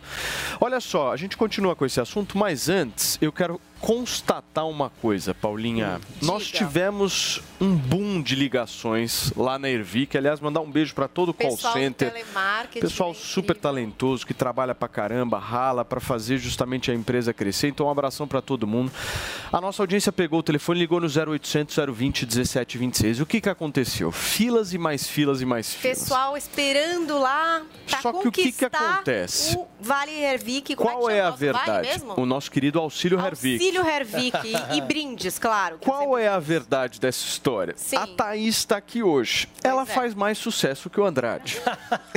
Não, e ela tem uma história pra É. contar, gente. Uma Exato. história muito legal. Tudo bem, meus queridos? Você tá de volta, Thaís. E aí, Andrade? Tá de volta. Vou falar uma coisa pra você, Paulo. Quem não conseguiu aproveitar a promoção, Hum. mais uma vez nós estamos aqui pra estender essa promoção pra você até às 11h20. Aproveita que tem 10 minutinhos. E qual era a promoção? Quem não adquiriu o Hervik vai pagar o valor de lançamento, desconto de um ano atrás. E lembrando que um ano atrás, quando a gente lançou, não havia brinde. Então, assim, além de estar levando o valor de lançamento, desconto de lançamento de um ano atrás, vai estar levando três brindes para casa hoje, que são as ampolas, o shampoo e o Regener, levando o tratamento de um ano do Hervik. Então, assim, para quem tá sofrendo com falha na barba, falha no cabelo, para quem tá passando por um momento de alopecia, que foi o caso da Thaís aqui, que nós trouxemos hoje aqui. né, que Pós-parto. Exatamente, né, Paulinha? Exatamente. E às vezes até querendo deixar só o cabelo Sim. crescer, né? Porque o Hervik ajuda a crescer é, três vezes mais, né? Cresce um centímetro, com o Hervik cresce três. Então, se você tá Exatamente. nessa, também é legal pra você. Exatamente. Acabei de receber uma mensagem Ah. aqui do nosso querido Urubatã Elu, mandar um abração para ele. Eu recebo vários, falei para vocês, Aham. eu virei para-raio de questionamentos capilares. É isso que eu virei. E aí ele mandou para mim assim, uma mensagem de um amigo dele chamado Serginho Carvalho falando assim: "Ó, depois pergunta pro Paulo Matias se esse produto de cabelo funciona mesmo ou se é só marketing". Aí ele mesmo responde: "Deixa que eu pergunto para ele, mas eu já sei a resposta. Ele usa, usa Ele mesmo e usa deu resultado". muito. Ou seja, os meus próprios amigos estão e lá você, Paulo, dá firmes seu e fortes depoimento respondendo por sempre. mim. Sim. Mas a Thaís está aqui hoje, eu queria que ela falasse com o pessoal que assiste, ouve aqui o Morning Show, sobre o que ela teve de resultado Exato. e sobre quem está indeciso, né? Quem tá compro ou não indeciso. compro? Tento ou não tento, Thaís? O que, que você acha? Tem que tentar, porque o produto é excelente. Eu tô aqui mostrando para vocês o resultado do meu tratamento. E eu passei pelo pós-parto, foi aí também que caiu bastante meu cabelo. A gente já sente muito. E da alopecia também. E eu tô aqui para mostrar realmente para vocês sair lá da minha cidade, do interior de São Paulo. Qual cidade, Marília. Thaís? Marília. Marília. É. E vim até aqui para dar meu depoimento para vocês. Ô, Thaís, mexeu muito com a tua autoestima, né? Tudo Com isso, né? certeza. Porque, querendo ou não, a gente às vezes faz várias brincadeiras aqui sobre o careca tal, não sei o quê. Mas lá no fundo, a pessoa ela não se sente muito bem, né? Exato. Ela não tá se sentindo feliz. Não se sente né? confiante também, É. né? E assim, é o que a Thaís falou, ela veio lá da cidade dela, do interior, quatro- quase 400 quilômetros ou mais de 400 quilômetros para chegar até aqui, para dar o depoimento de algo que não funciona. Então, realmente é um produto que as pessoas estão vendo a eficácia, estão vendo que realmente funciona. E você que ainda está na dúvida, por que não ligou? Nós estamos aqui todos os dias mostrando dezenas de antes e depois, vídeos, trazendo aqui os nossos clientes. A Thaís é um exemplo sensacional disso aí, ó. Quem está acompanhando por vídeo, pela televisão, pelo YouTube, pela Panflix, consegue resultado ver de 15 o dias resultado de esse, 15 né? dias. Uma falha grande. É por isso que eu desafio você de casa a pegar o telefone agora, ligar pra gente no 0800 020 1726. Mas liga agora, gente. Estamos estendendo até 11h20 a promoção 0800 020 1726. O Andrade, só pra gente deixar claro aqui pra nossa audiência. Se Ah. vocês pegarem o telefone agora, ligarem no 0800 020 1726, falar o seguinte, tá ouvindo o Paulo Matias, a Paulinha, o Andrade, a Thaís lá no Morning Show, vocês vão conseguir o menor valor Exatamente. já anunciado. É o valor que foi anunciado no ano passado. É, promoção de lançamento, do produto a Com gente tá mantendo. três brindes, né, Paulo? E os brindes da nossa queridíssima Paulinha Brindes, certo, Paulinha? Novidades maravilhosas, cheias de tecnologia para complementar seu tratamento.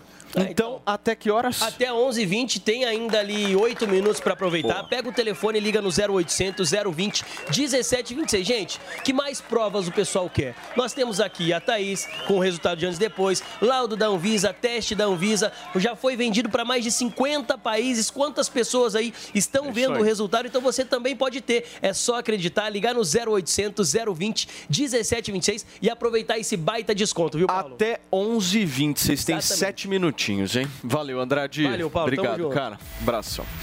Guguinha, você tá querendo retomar o assunto Tarcísio Gomes de Freitas, né? Por favor, meu amor. Aqui você fala. Cadê o Felipe? Daqui a pouquinho o Felipe tá aqui, hein? Eu gosto quando o Felipe tá aqui.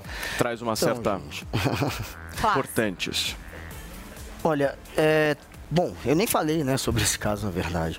Só um detalhe: há pouco foi dito que o PCC fez um salve ameaçando o Tarcísio, que talvez para ligar aquela, aquele tiroteio de ontem a um atentado, quem sabe tem a ver com o salve do PCC. Gente, esse salve do PCC foi uma fake news que o Datena caiu.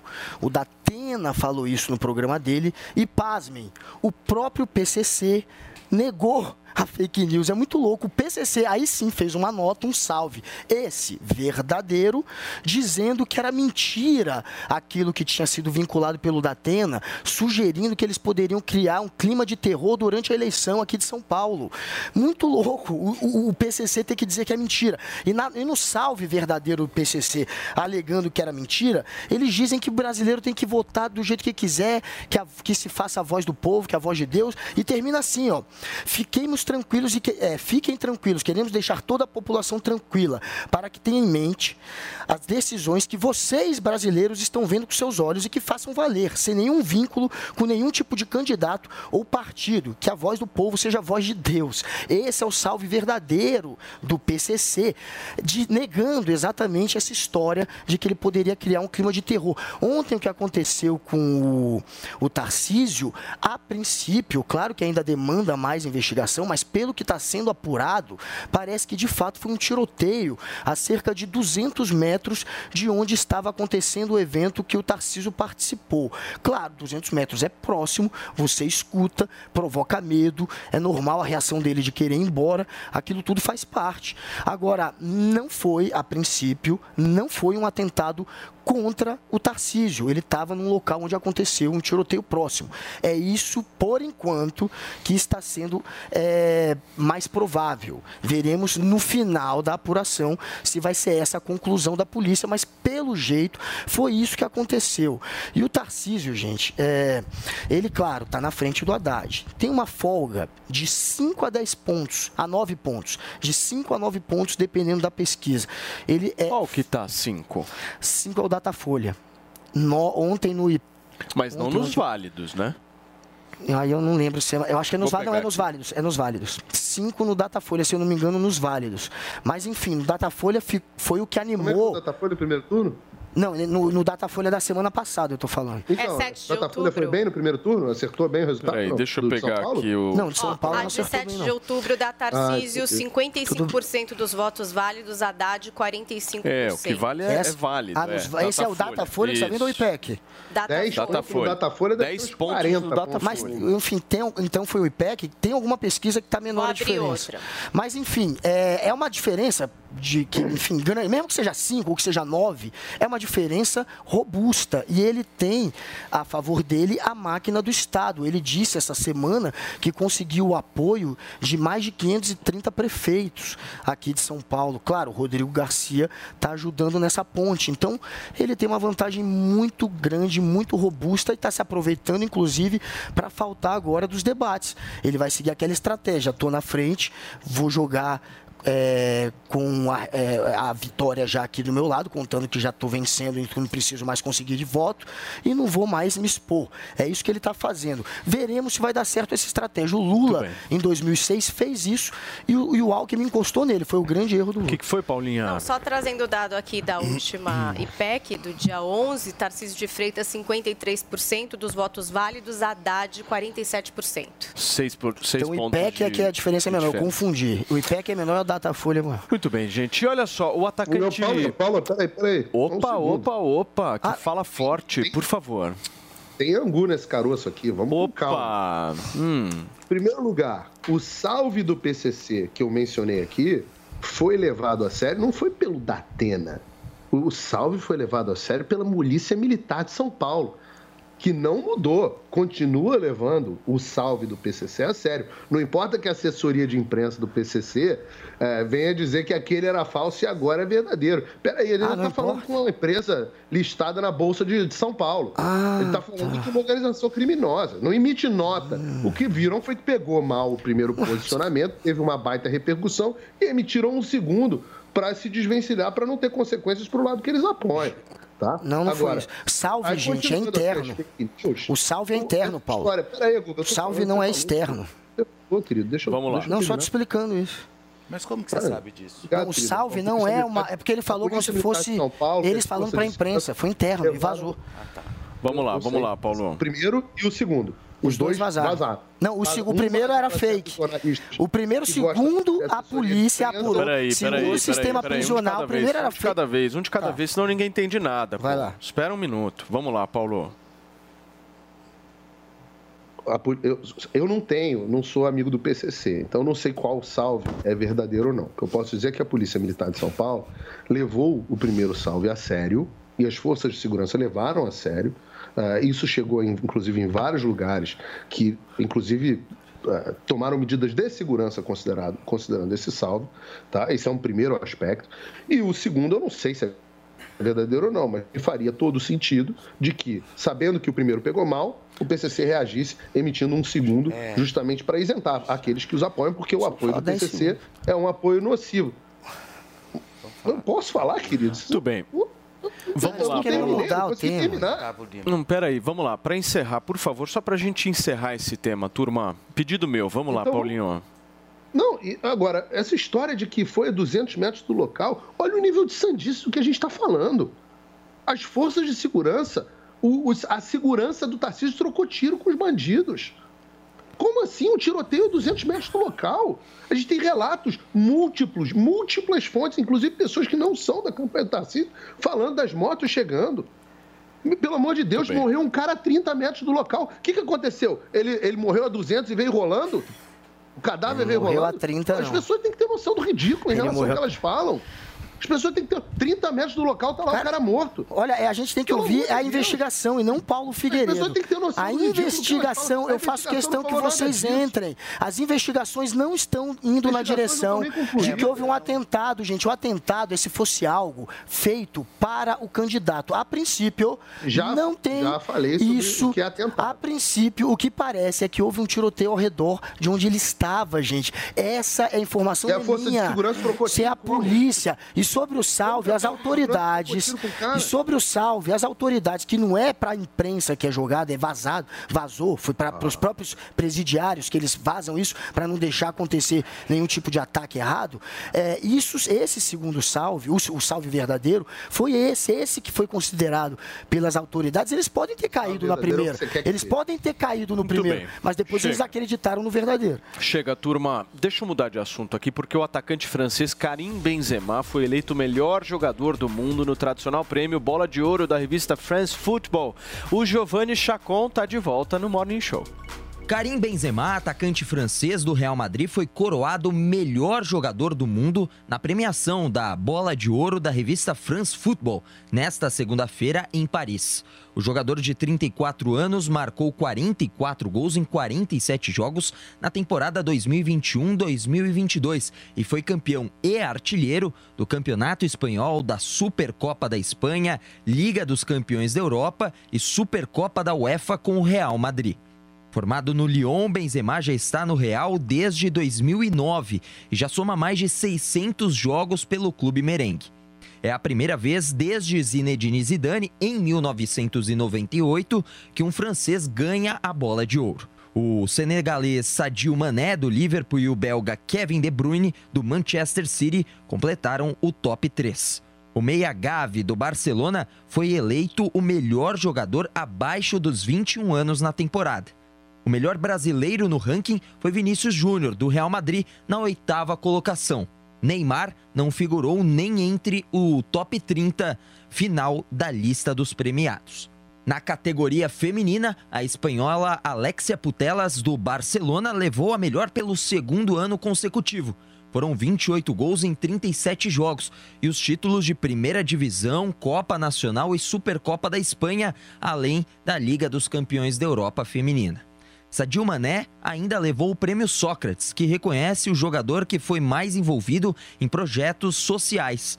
Mané doou no último ano o equivalente a 2 milhões 990 mil reais para a construção de um hospital em Bambali, cidade natal dele. Para a premiação do próximo ano, o norueguês Haaland já saiu na frente. Com 20 gols em apenas 14 jogos nessa temporada, o atacante é o atual favorito para desbancar Benzema e se tornar o novo melhor do mundo. Paulinha, e ainda nesse evento do Bola de Ouro, o Raí, ex-jogador de futebol, resolveu fazer um ato político, é isso mesmo? Pois é, vou explicar um pouquinho por que, que o Raí estava lá.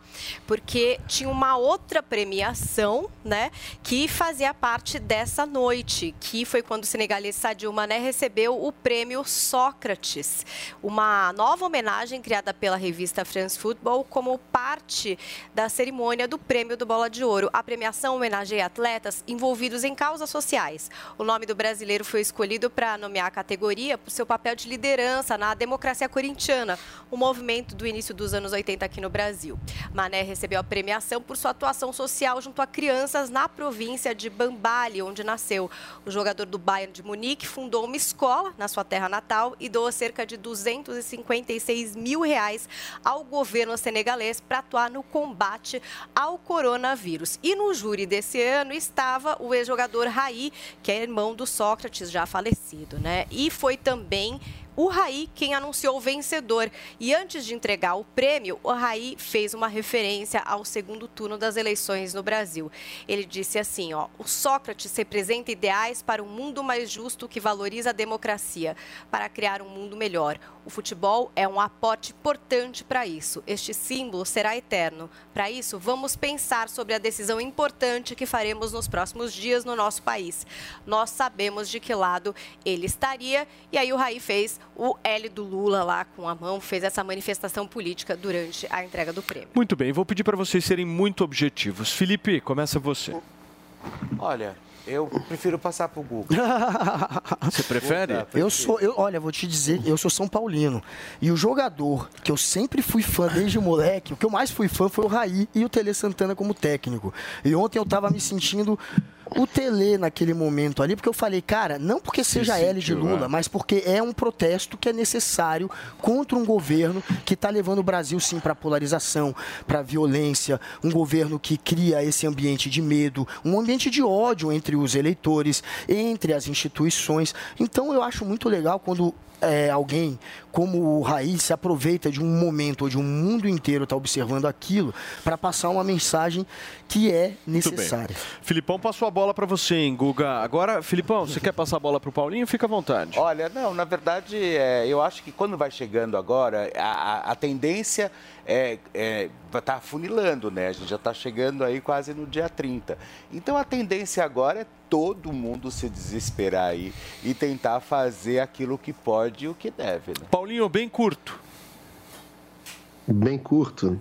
Aí nunca, nunca achei é, esse jogador todo e também fora do campo. Sempre achei enganador e agora fora do campo tô vendo que tá equivocado. Como eu disse, opinião de artista, de jogador de futebol, levem pelo que vale. O que eu quero chamar a atenção nesse comentário é como a Alexia Putelas, e esse nome é, é dela mesmo, não tô eu que tô inventando, como tava linda na premiação. Que gata. É isso, é, isso sim é digno de nota. Muito bem, são 11 horas e 26 minutos para vocês que nos acompanham. Paulinha, todo mundo que nos acompanha, que nos acompanha quer curtir aquela graninha extra, certo? Pois E é. principalmente juntas, certo, meu querido Felipe Campos? Para ir lá e fazer o quê? Apostar. Na dúvida, Paula Carvalho, a gente precisa ensinar o Felipe Campos a falar isso, hein? Na dúvida, o que, que você faz, meu amor? Você faz de Bob, que você ainda faz uma graninha. Turma, amanhã tem mais Copa do Brasil. O último embate entre Corinthians e Flamengo deixou tudo igual, mas o próximo jogo promete o dobro de emoção. O segundo confronto da finalíssima vai ser nesta quarta-feira, às 9h45, e os dois times vão vir com tudo para conquistar o seu quarto título na competição.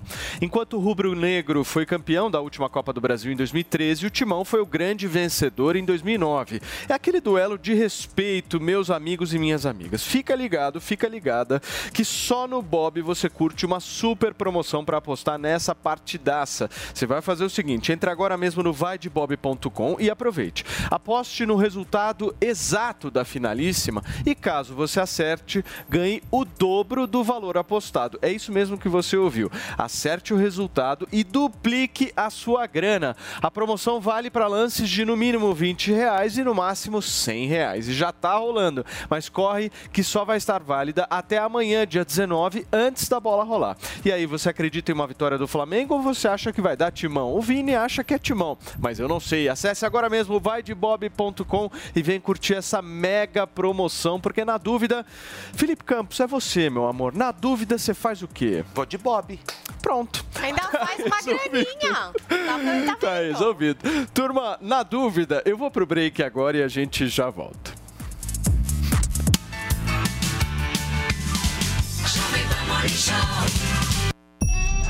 A maior competição esportiva do ano. A primeira realizada no Oriente Médio. A premiação mais alta da história das Copas. A primeira com três mulheres árbitras. O menor país a receber uma Copa do Mundo. A última com formato de 32 seleções. Uma Copa única. A cobertura incomparável da melhor equipe esportiva do rádio brasileiro. Copa do Mundo Qatar 2022. Duque de brigou, briga pela partida, para sobrou na boca do gol. Olha aí, toca pela zica, bateu de esquerda, Escute as narrações da Copa 2022 pelo rádio e no aplicativo Panflix. Oferecimento Loja 100. Carnezinho barato é nas Lojas 100. A menor prestação para você. Bob, o melhor site de apostas do mundo agora no Brasil. Brasil Wanna Bet. Vai de bob.com. Tectoy agora também é automação comercial. Uma nova fase para o seu negócio. Consórcio Mage. Volkswagen Caminhões e Ônibus. Seu caminhão Volkswagen em até 10 anos sem juros. Cimento CSN. Mais do que forte. É fortaço. E une a Selvi. EAD semipresencial com encontros semanais virtuais ou no polo. Valeu, Loja 100! O carnezinho das lojas 100 é o crédito mais fácil, mais rápido e barato, porque tudo é resolvido nas lojas. É sensacional. No carnezinho das lojas 100, você pode comprar sem entrada com até 50 dias para começar a pagar. Pode escolher o dia do vencimento ou adiantar o pagamento e ganhar desconto. Pode pagar em qualquer filial das lojas 100 e assim conferir as novidades e aproveitar as promoções. Carnezinho é nas lojas 100. Há 70 anos tem alguém, ainda bem que tem Loja 100. Bolsonaro finge defender o cidadão de bem, mas só anda com gente do mal. Flor Delis, assassina do próprio marido. Guilherme de Pádua, assassino de Daniela Pérez. Goleiro Bruno, matou a mãe do próprio filho. Gabriel Monteiro, abusador de menor. Doutor Jairinho, acusado de matar uma criança. Assassinos, milicianos, criminosos. Cuidado, esse é o time Bolsonaro. Eleições. Prepare-se para votar. O segundo turno será no dia 30 de outubro, das 8 às 17 horas, horário de Brasília. Antes de sair para votar, não esqueça de confirmar seu local de votação. Leve um documento oficial com foto, caneta para assinar o caderno de votação e também uma colinha com os números das candidaturas. Seu voto faz o país. Saiba mais em tse.jus.br. Justiça Eleitoral. Há 90 anos pela democracia. Tarcísio me leva, me leva que eu te quero, me leva, me leva que o futuro nos espera. Tarcísio é 10 e com ele eu vou.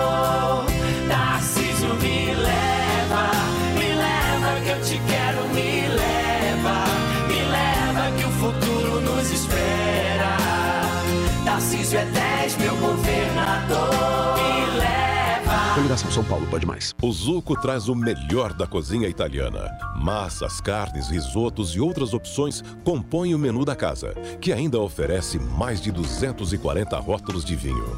Zuco, Rua Doc Lobo, 1416. Há mais de 20 anos, o Nordeste é governado pelo PT de Lula e Dilma ou por aliados do PT. Onde é morrem mais crianças de fome no Nordeste? Onde é que tem mais crianças saindo da escola no Nordeste? Ô Lula, vocês governaram o Nordeste por décadas. Onde é que tem mais analfabeto no Nordeste? Onde é que tem mais desemprego no Nordeste? Lula, por que você não mudou essa situação? Nós nascemos para ser o mais pobre em tudo. Lula, a culpa é sua. Coligação PLPP e Republicanos. Você sabia que a TIM é parceira do projeto Mulheres Positivas? Todas as clientes TIM têm acesso gratuito ao aplicativo para poderem se desenvolver profissionalmente, com cursos de diversas áreas, encontrar vagas de emprego e ainda ficar perto de onde elas sonham chegar. E sua empresa pode ajudá-las a crescer ainda mais. Seja também um parceiro e ajude a valorizar o talento de muitas mulheres. Baixe o app Mulheres Positivas para saber mais e venha fazer parte desse movimento. Que é isso? Tarcísio, quer experimentar? Mas o que que tem aí? É água com açúcar misturada com bastante crivela, Costa Neto e um extrato rachadinho de filhotes de Bolsonaro com deputado que xinga o Papa. Tem Eduardo Cunha, não tem? Tá bem escondidinho lá no fundo, mas tem. Experimenta, bobo. Eu, hein? Cruz credo. Bah. É essa mistura que Bolsonaro quer enfiar goela abaixo de São Paulo. Você vai engolir? Bolsonaro e Tarcísio? Aqui não. Coligação Juntos por São Paulo. Federação PT, PCdoB e PV. PSB, PSOL, Rede, Agir. Se houve má fé, tentativa de enganar a população. Esse é o discurso das lideranças aqui na Câmara dos Deputados. Se passar essa proposta no, no plenário, vai para o Senado Federal. Lá a discussão deve ser um pouco mais demorada, porque o presidente do Senado, Rodrigo Pacheco, já disse que se chegar no Senado não vai ser votado rapidamente por conta do segundo turno das eleições, não. Vai ser discutido na Comissão de Constituição e Justiça, vai ser analisado profundamente, porque na avaliação dele, o projeto, por exemplo, do deputado Ricardo Barros, que avalia que qualquer tipo de divergência entre a pesquisa e o resultado da urna pode significar em prisão, isso seria é, exagerado, porque não se pode comprovar má fé dos institutos de pesquisa nesse caso. Então, é uma discussão que ganhou força, ainda continua gerando bastante é, é, polêmica aqui dentro do Congresso Nacional.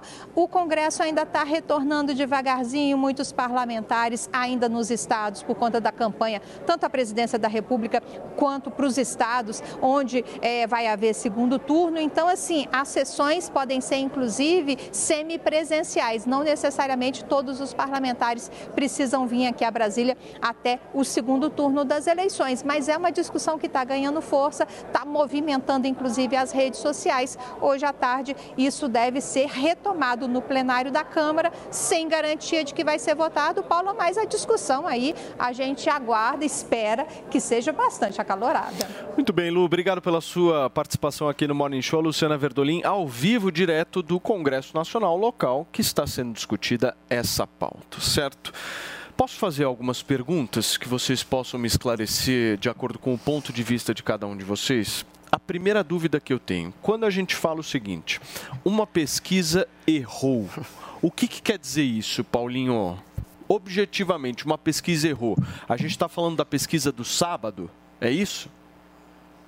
Da última, você está dizendo O que, antes que do seria? pleito, É, o que, que seria? dizer? Exatamente. Você- Uma pesquisa errou, por exemplo. Vamos definir o que, que é um erro. Uma pesquisa errou ou, ou a pesquisa eleitoral errou? Uma pesquisa, eu queria entender melhor a sua pergunta. Uma pesquisa errou significa que ela não refletiu ah, os, os resultados da sociedade de forma fidedigna. Isso É que o que significa ele que uma tá- pesquisa... Paulo, Não, acho eu que o que ele querendo- está querendo dizer é assim, são feitas várias pesquisas, foram Isso. feitas várias. A qual a gente Uhum. está se referindo a todas essas ou a última, que seria a que teria que trazer o melhor balanço entre resultado Não, de urna eu quero pesquisa, entender é o seguinte, qual que é a definição do erro de uma pesquisa? Exato. Qual que é o, Tá. qual que é o parâmetro que a gente É vai pegar e falar o pergunta. seguinte, pô, essa pesquisa aqui, pergunta. ela errou. Nós estamos nos baseando no quê? Na pesquisa do dia anterior da eleição. Então, beleza, isso é um critério. Vamos pegar a pesquisa do A dia anterior e comparar com o resultado. É e- essa definição de erro? É isso que eu quero entender, Paulinho. Eu, primeiro, Paulo, deixa eu trazer a discussão aqui para um, um campo mais racional. Eu considero eh, esses projetos de lei criminalizando pesquisa ou proibindo divulgação ou criando prisão para os pesquisadores, considero todos esses projetos absolutamente equivocados em essência. Tá? Isso, isso é só para a gente deixar isso claro. O primeiro, a primeira razão é Boa, porque Paulinho. eu considero muito difícil você eh, encontrar exatamente o, o, o momento em que você vai dizer que a pesquisa deu certo ou deu errado. Porque você tem, de fato, transformações na opinião pública, isso de fato acontece. Você tem eh, fatos novos. Agora, posto isso, é fácil você dizer é, que as pesquisas, do, no caso das eleições brasileiras, erraram. E eu tenho alguns argumentos para isso. É, o primeiro deles é que elas, todas elas, dos, dos, dos principais institutos, dos institutos prediletos aqui do Google, tiveram um- uma constante na forma que se apresentaram. Nenhuma delas teve uma grande oscilação. Tá? Então, é, mostraram. Bolsonaro teve 31% no Ibope, no, no, no, no Datafolha, no IPEC, em quase todo o momento eleitoral. Quase todo, 31. É, IPEC, Datafolha vinham muito parecidos. Isso destoava muito de outros institutos. Institutos que tiveram resultado mais próximo, que sempre mostraram um resultado mais favorável ao Bolsonaro e menos favorável ah, ao Lula. E eu posso dizer, porque venho acompanhando diariamente as pesquisas internas da campanha do presidente, que tiveram um- uma. que chegaram muito mais próximo do resultado final. Então, eu vi, por exemplo, nos últimos dias, e isso se refletiu nas próprias pesquisas, mas eu vi nos últimos dias uma migração do voto do Ciro Gomes em direção ao Lula, num voto útil, uma vez que as próprias pesquisas estavam apontando que o Lula poderia vencer no primeiro turno. Então, na verdade, as pesquisas nesse, nesse sentido, eh, elas antecederam a própria migração de votos. Porque eu acompanhava o tracking diário e falava, não, tá tudo estável. Aí começa a vir Ibope Datafolha, dando o Lula com 51 e depois o, o Lula é, o, o- o Lula começa a receber os votos do Ciro Gomes. Ou seja, as pesquisas elas uma- fizeram uma profecia autorrealizável, porque elas influenciaram o resultado dos votos do eleitor. E eu consegui ter instrumentos e ferramentas para ver isso. E ó, você pode observar em todo o país, o viés de erro foi sempre no sentido: ah, mas foi porque eles calcularam mal a, a amostra ou supervalorizaram a, o número de, de, de, de, eh, de população. Eleitores né? até um O salário mínimo. tamanho da amostra com menos de dois Base salários de mínimos. dados, Eu falo né? assim. É, óbvio, mas isso é uma forma de manipulação. Você manipular E é a uma forma de erro, mais claro. tradi- É, essa é a forma mais tradicional de você enviesar uma pesquisa numa determinada, numa determinada situação. Se você sabe que um candidato tem um eleitorado maior num determinado grupo, você entrevista mais pessoas desse grupo e você sabe que o resultado vem. Isso é a coisa mais manjada do mundo. Você não pode usar isso como justificativa para o erro, porque isso não é a justificativa para o erro. Esta é a forma com a qual você manipula o resultado. Então, qual é o instrumento correto para nós avaliarmos o que aconteceu? Porque de fato aconteceu um fenômeno. Uma investigação. Como eu não encontrei tipificação criminal no ato em si, eu não encontrei. Não, não vi o Ministério da Justiça também apre- apresentar essa tipificação criminal. Ah, então, o caminho correto é uma CPI. A CPI tem poderes para fazer investigações mais amplas, que não são únicas exclusivamente no critério, no critério criminal, e, portanto, você poderia pedir quebras de sigilo telefônico, pedir quebras de sigilo é, é, é, bancário, você poderia fazer um traqueamento de movimentação financeira. E, no final das contas, o que chama- mais me chama a atenção nessa história toda é o seguinte, e tem a ver com uma pergunta que a Paulinha me fez aqui um dia. Poxa, por que, que os institutos iam afetar a sua credibilidade? Por que, que os veículos de imprensa iam afetar a sua credibilidade? Pasme, Paulinha, como eu disse para você que ia acontecer, eles erraram e a Globo continua contratando o IPEC, continua contratando o Datafolha. Mostra que o objetivo não é credibilidade. O objetivo foi cumprido. Os institutos servem para influenciar resultado e os resultados foram entregues. Por isso, quando um fornecedor entrega um serviço com o qual você está satisfeito, você continua contratando. Quando você não está satisfeito, você não contrata mais. Se fosse credibilidade o objetivo final, teria contratado talvez a Paraná Pesquisas ou outro instituto que tivesse acertado mais. Ô Paulinho, eu gosto quando você traz o aspecto um pouco mais racional para essa, essa história, porque eu, eu vejo muita gente com emoções à flor da pele nessa história e pouco analisando os dados dados efetivamente das pesquisas. Afinal de contas, eu sou o Paulinho Pesquisa e vocês vão me dar a palavra agora eu Claro, defender você a tem minha todo classe. lugar de Certo. fala hoje. O meu ponto é o seguinte: as pesquisas erraram. Isso é uma coisa que é uma definição complexa da gente fazer. Eu vou explicar para vocês qual é o meu ponto aqui. Existem três tipos de eleições diferentes que nós tivemos em outubro, agora, no início de outubro. Eleição para presidente da República, eleição para governador e eleição para senador. O nível de intensidade e certeza do voto foram completamente diferentes de um para outro. Nós tivemos uma eleição presidencial absolutamente definida já desde o início, com um índice de desconhecimento das pessoas em relação ao voto baixíssimo. Aí outro dia eu ouvi uma pessoa chegando para mim falando assim: Mas Paulo, a eleição para o Senado errou 20 pontos aqui em São Paulo. Aí eu fui pegar lá a pesquisa do sábado para Senado aqui em São Paulo.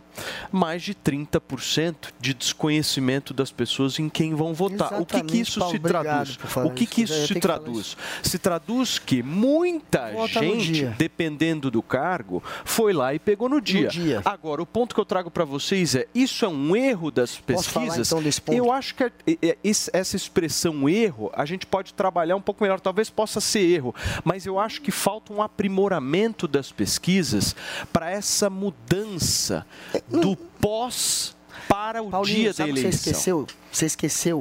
Eu estou passando muito pano Não, você está pesquisas. certíssimo. Você só esqueceu. É o papel, pra né, sua Paulo? conclusão. Pesquisas. Ou não? Não, não, olha, por favor, gente, olha, e tudo que ele, Não, ele não, falou agora é está sério, vai, vamos. perfeito. De fato, muita gente tô tentando decide fazer um o debate voto aqui. para governador e principalmente senador no dia.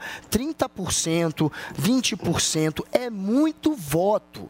Então, como que você descobre se uma pesquisa errou ou não errou? A única maneira, e isso é dito por quem trabalha com pesquisa, não sou eu que estou dizendo, tá? A única maneira de você saber, de fato, é com a pesquisa de boca de urna. Essa A seria a mais exata. Feita no momento da votação. O problema é que uma pesquisa de boca de urna custa 400 mil reais. Você precisa de um exército de pessoas no dia da votação. É muito caro fazer isso. E é no dia que sai, e é no mesmo dia que sai o resultado. E o resultado costuma sair duas horas antes da apuração final, já que a nossa apuração é muito eficiente. Então ninguém mais contrata pesquisa de boca de urna. Porque ninguém quer uma pesquisa que só vai valer por duas horas, gastar 400 mil numa pesquisa que vai ter uma validade tão pequena.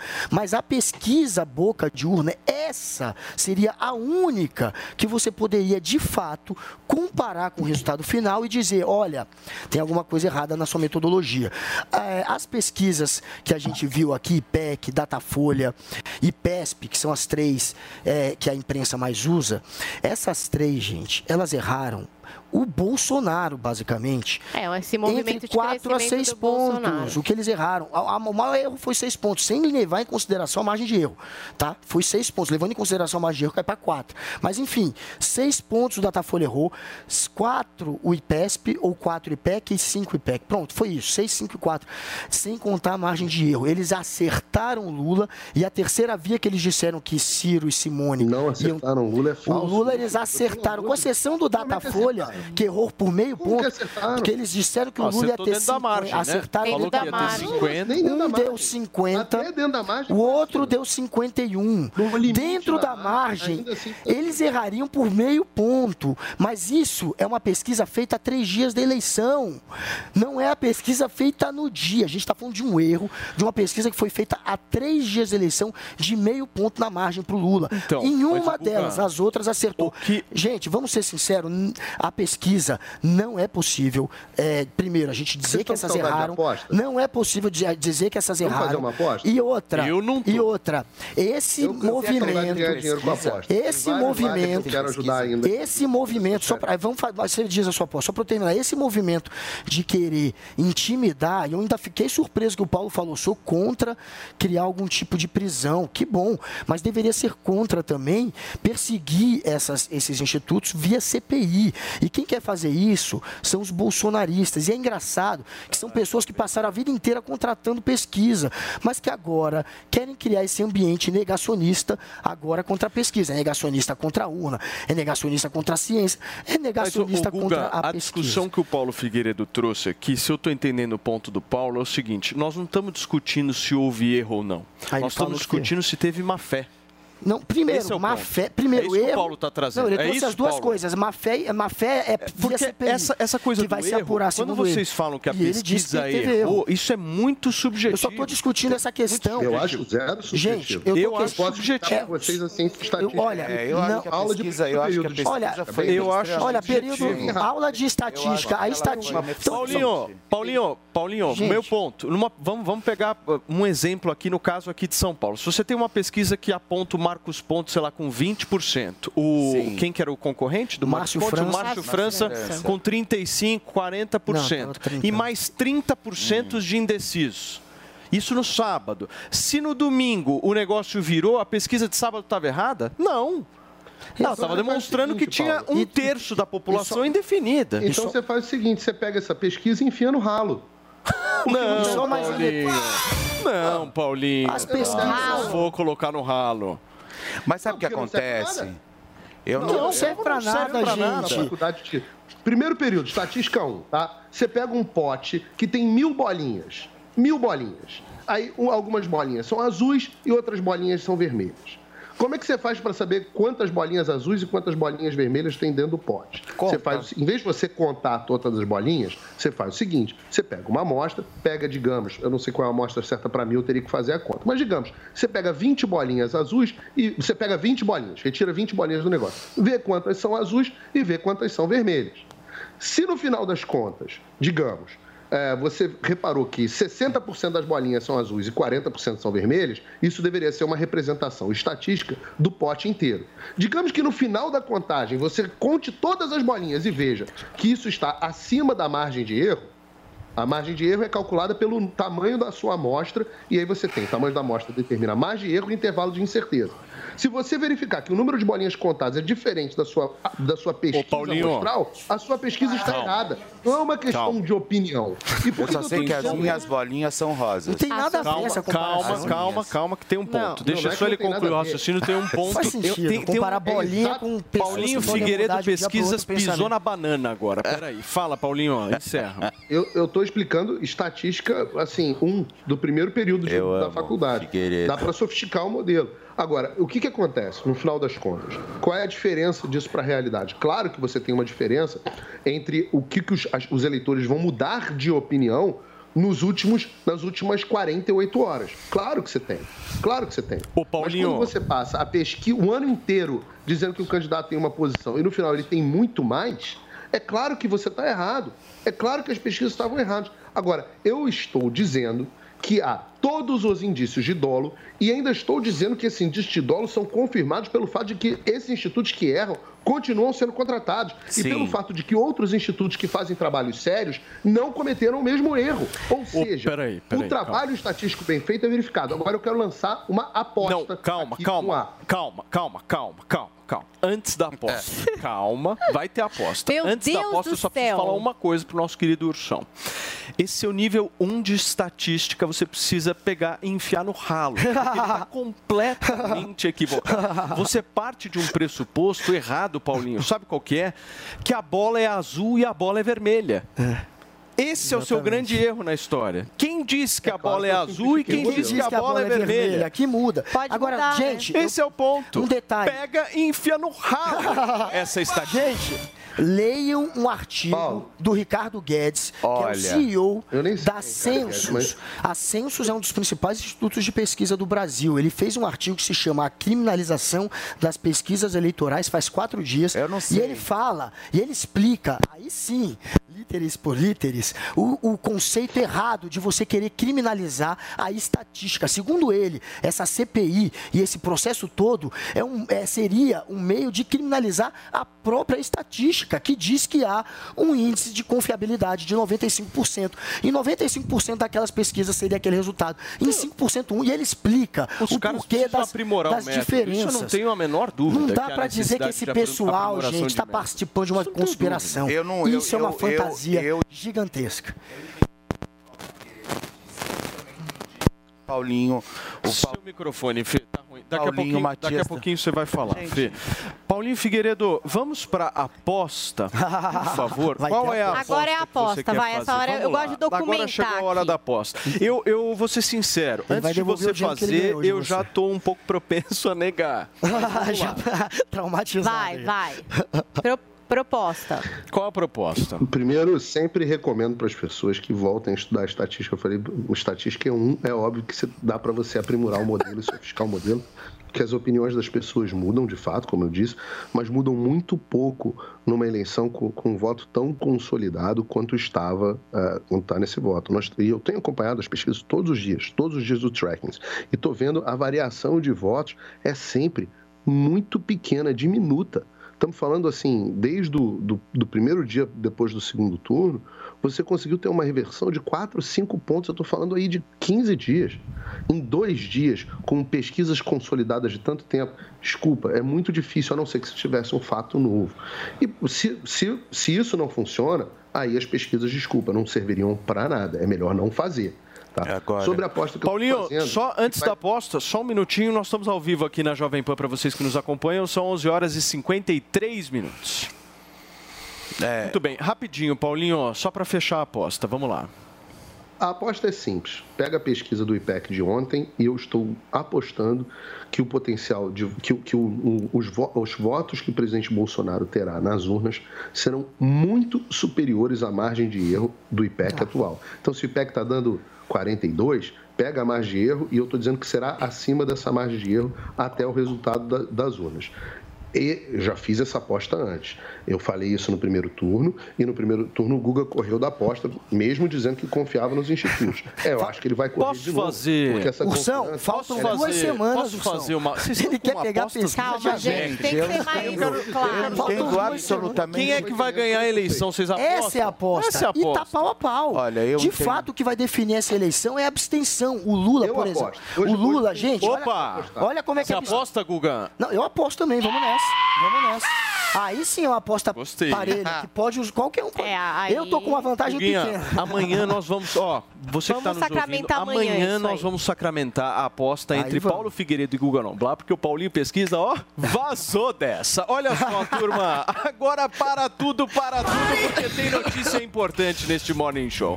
Paulinho, o ex-BBB Eliezer está muito irritado com as críticas que sofreu após o chá revelação da filha dele com a influenciadora e também ex-BBB Vitube, né, meu amor? O que, que foi que Pois aconteceu? É, agora a gente tem uma nova figura aí que é o sommelier da felicidade, Ai, né? a graça. Vitube e o Eliezer, eles estão grávidos, fizeram chá revelação para revelar aí o sexo do bebê, uma menina. E aí chegaram o sommelier de felicidade, que fazem análises profundas. Se Eliezer estaria mesmo feliz, se isso é um sorriso de felicidade ou não, se tem falsidade ali, se na verdade ele está muito triste. Qual é a situação dele dentro dessa relação? Se é felicidade ou não é? E ele ficou muito chateado, acabou fazendo um desabafo em relação a isso, porque ele disse que está vivendo a fase mais feliz da vida dele, que as Ai, pessoas que deveriam graça. parar de ser chato. E aí, Fê? Que graça. Eu só acho o seguinte, tem que tomar cuidado pro sommelier não virar tio da Vitube, né? Porque todo mundo pra ela é alguém da família dela. Se parece meu tio, se parece meu primo, você lembra meu pai, entendeu? Eu, olha, eu nunca gostei desse casal. Não? Nunca, nunca, nunca, nunca, São nunca gostei. Eu não, eu, não, eu não curto nem a Vitube, curtia o Eliezer, o Eliezer, mas depois de umas declarações que ele andou, dan- que ele andou eh, distribuindo aí pela pra imprensa, eu achei tudo isso O Fê, você acha que é tudo necessário. montado? Tudo É, fake eu acho, eu, eu acho que o, eu acho que foi tudo muito inconsciente dos dois, sabem? Assim, não teve um planejamento, não foi uma história que, que rolou bacana, sabe? E aí agora eles estão vivendo aí, mas beleza, tá tudo certo, vai ser pai, ok, ela vai ser mãe e a vida que segue. E me mas explica, até aí eu não curto Por os que estão tentando cancelar a Deolane? Me explica. A Deolane, porque agora chegou a hora de fazenda, é isso? Olha só, 16 horas, 56 minutinhos, coisa boa! Olha, Estreia Live! Bom, é o seguinte, lá em Tapicirica da Guerra, tudo tá rolando por lá, pessoal, por quê? Porque Thomas Costa invadiu, invadiu mesmo, invadiu lá a- a- a- onde fica o reservado e começou a tomar uma quantidade excessiva de medicação. Medicação. Aí o que, Que aconteceu? perigoso. Retiraram ele, os médicos acharam aquela atitude um tanto quanto estranha, né? Estranho. Porque, tipo, Mínimo né, estranho. alguma coisa na fazenda, overdose na fazenda, né? Que coisa Nossa, por medicação, né? Tô querendo dizer. E aí levaram, recolheram ele, na verdade, o que ele teve foi uma crise de estresse absurda, né? Até mesmo pela saída da, da Tati Zaki. E acontece o quê, Paulinho? O quê? Acontece que Deolane, vamos dizer, começou a fazer uma retaliação com ele por causa dessa atitude. Tipo, se enxerga moleque, tá querendo chamar a atenção, sabe essas coisas? De, teve de uma não, empatia de ali não, pra esse não teve uma empatia de chegar, colocar ele, não colocar ele no colo, né? Mas trazê-lo mais pra perto, acariciar Turma, o moleque. Nós enfim. estamos ao vivo aqui na Jovem Pan News, são 11 horas e 57 minutos.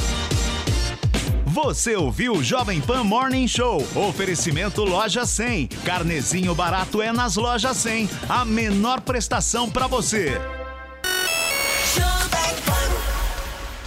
Panflix. Baixe e assista toda a programação da Jovem Pan. É grátis e você pode acessar do seu celular, computador ou tablet. Como está a economia e qual o impacto dela na sua vida? Acompanhe a análise em tempo real das movimentações do mercado financeiro. É durante o Headline News. Você não pode perder. A notícia em tempo real. Jovem Pan News. Okay, round two. Name something that's not boring. laundry? Ooh, a book club. Computer solitaire, huh? Ah, sorry, we were looking for Chumba Casino.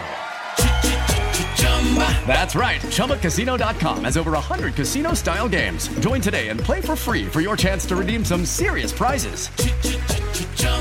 ChumbaCasino.com. No purchase necessary. Where prohibited by law. 18 plus terms and conditions apply. See website for details.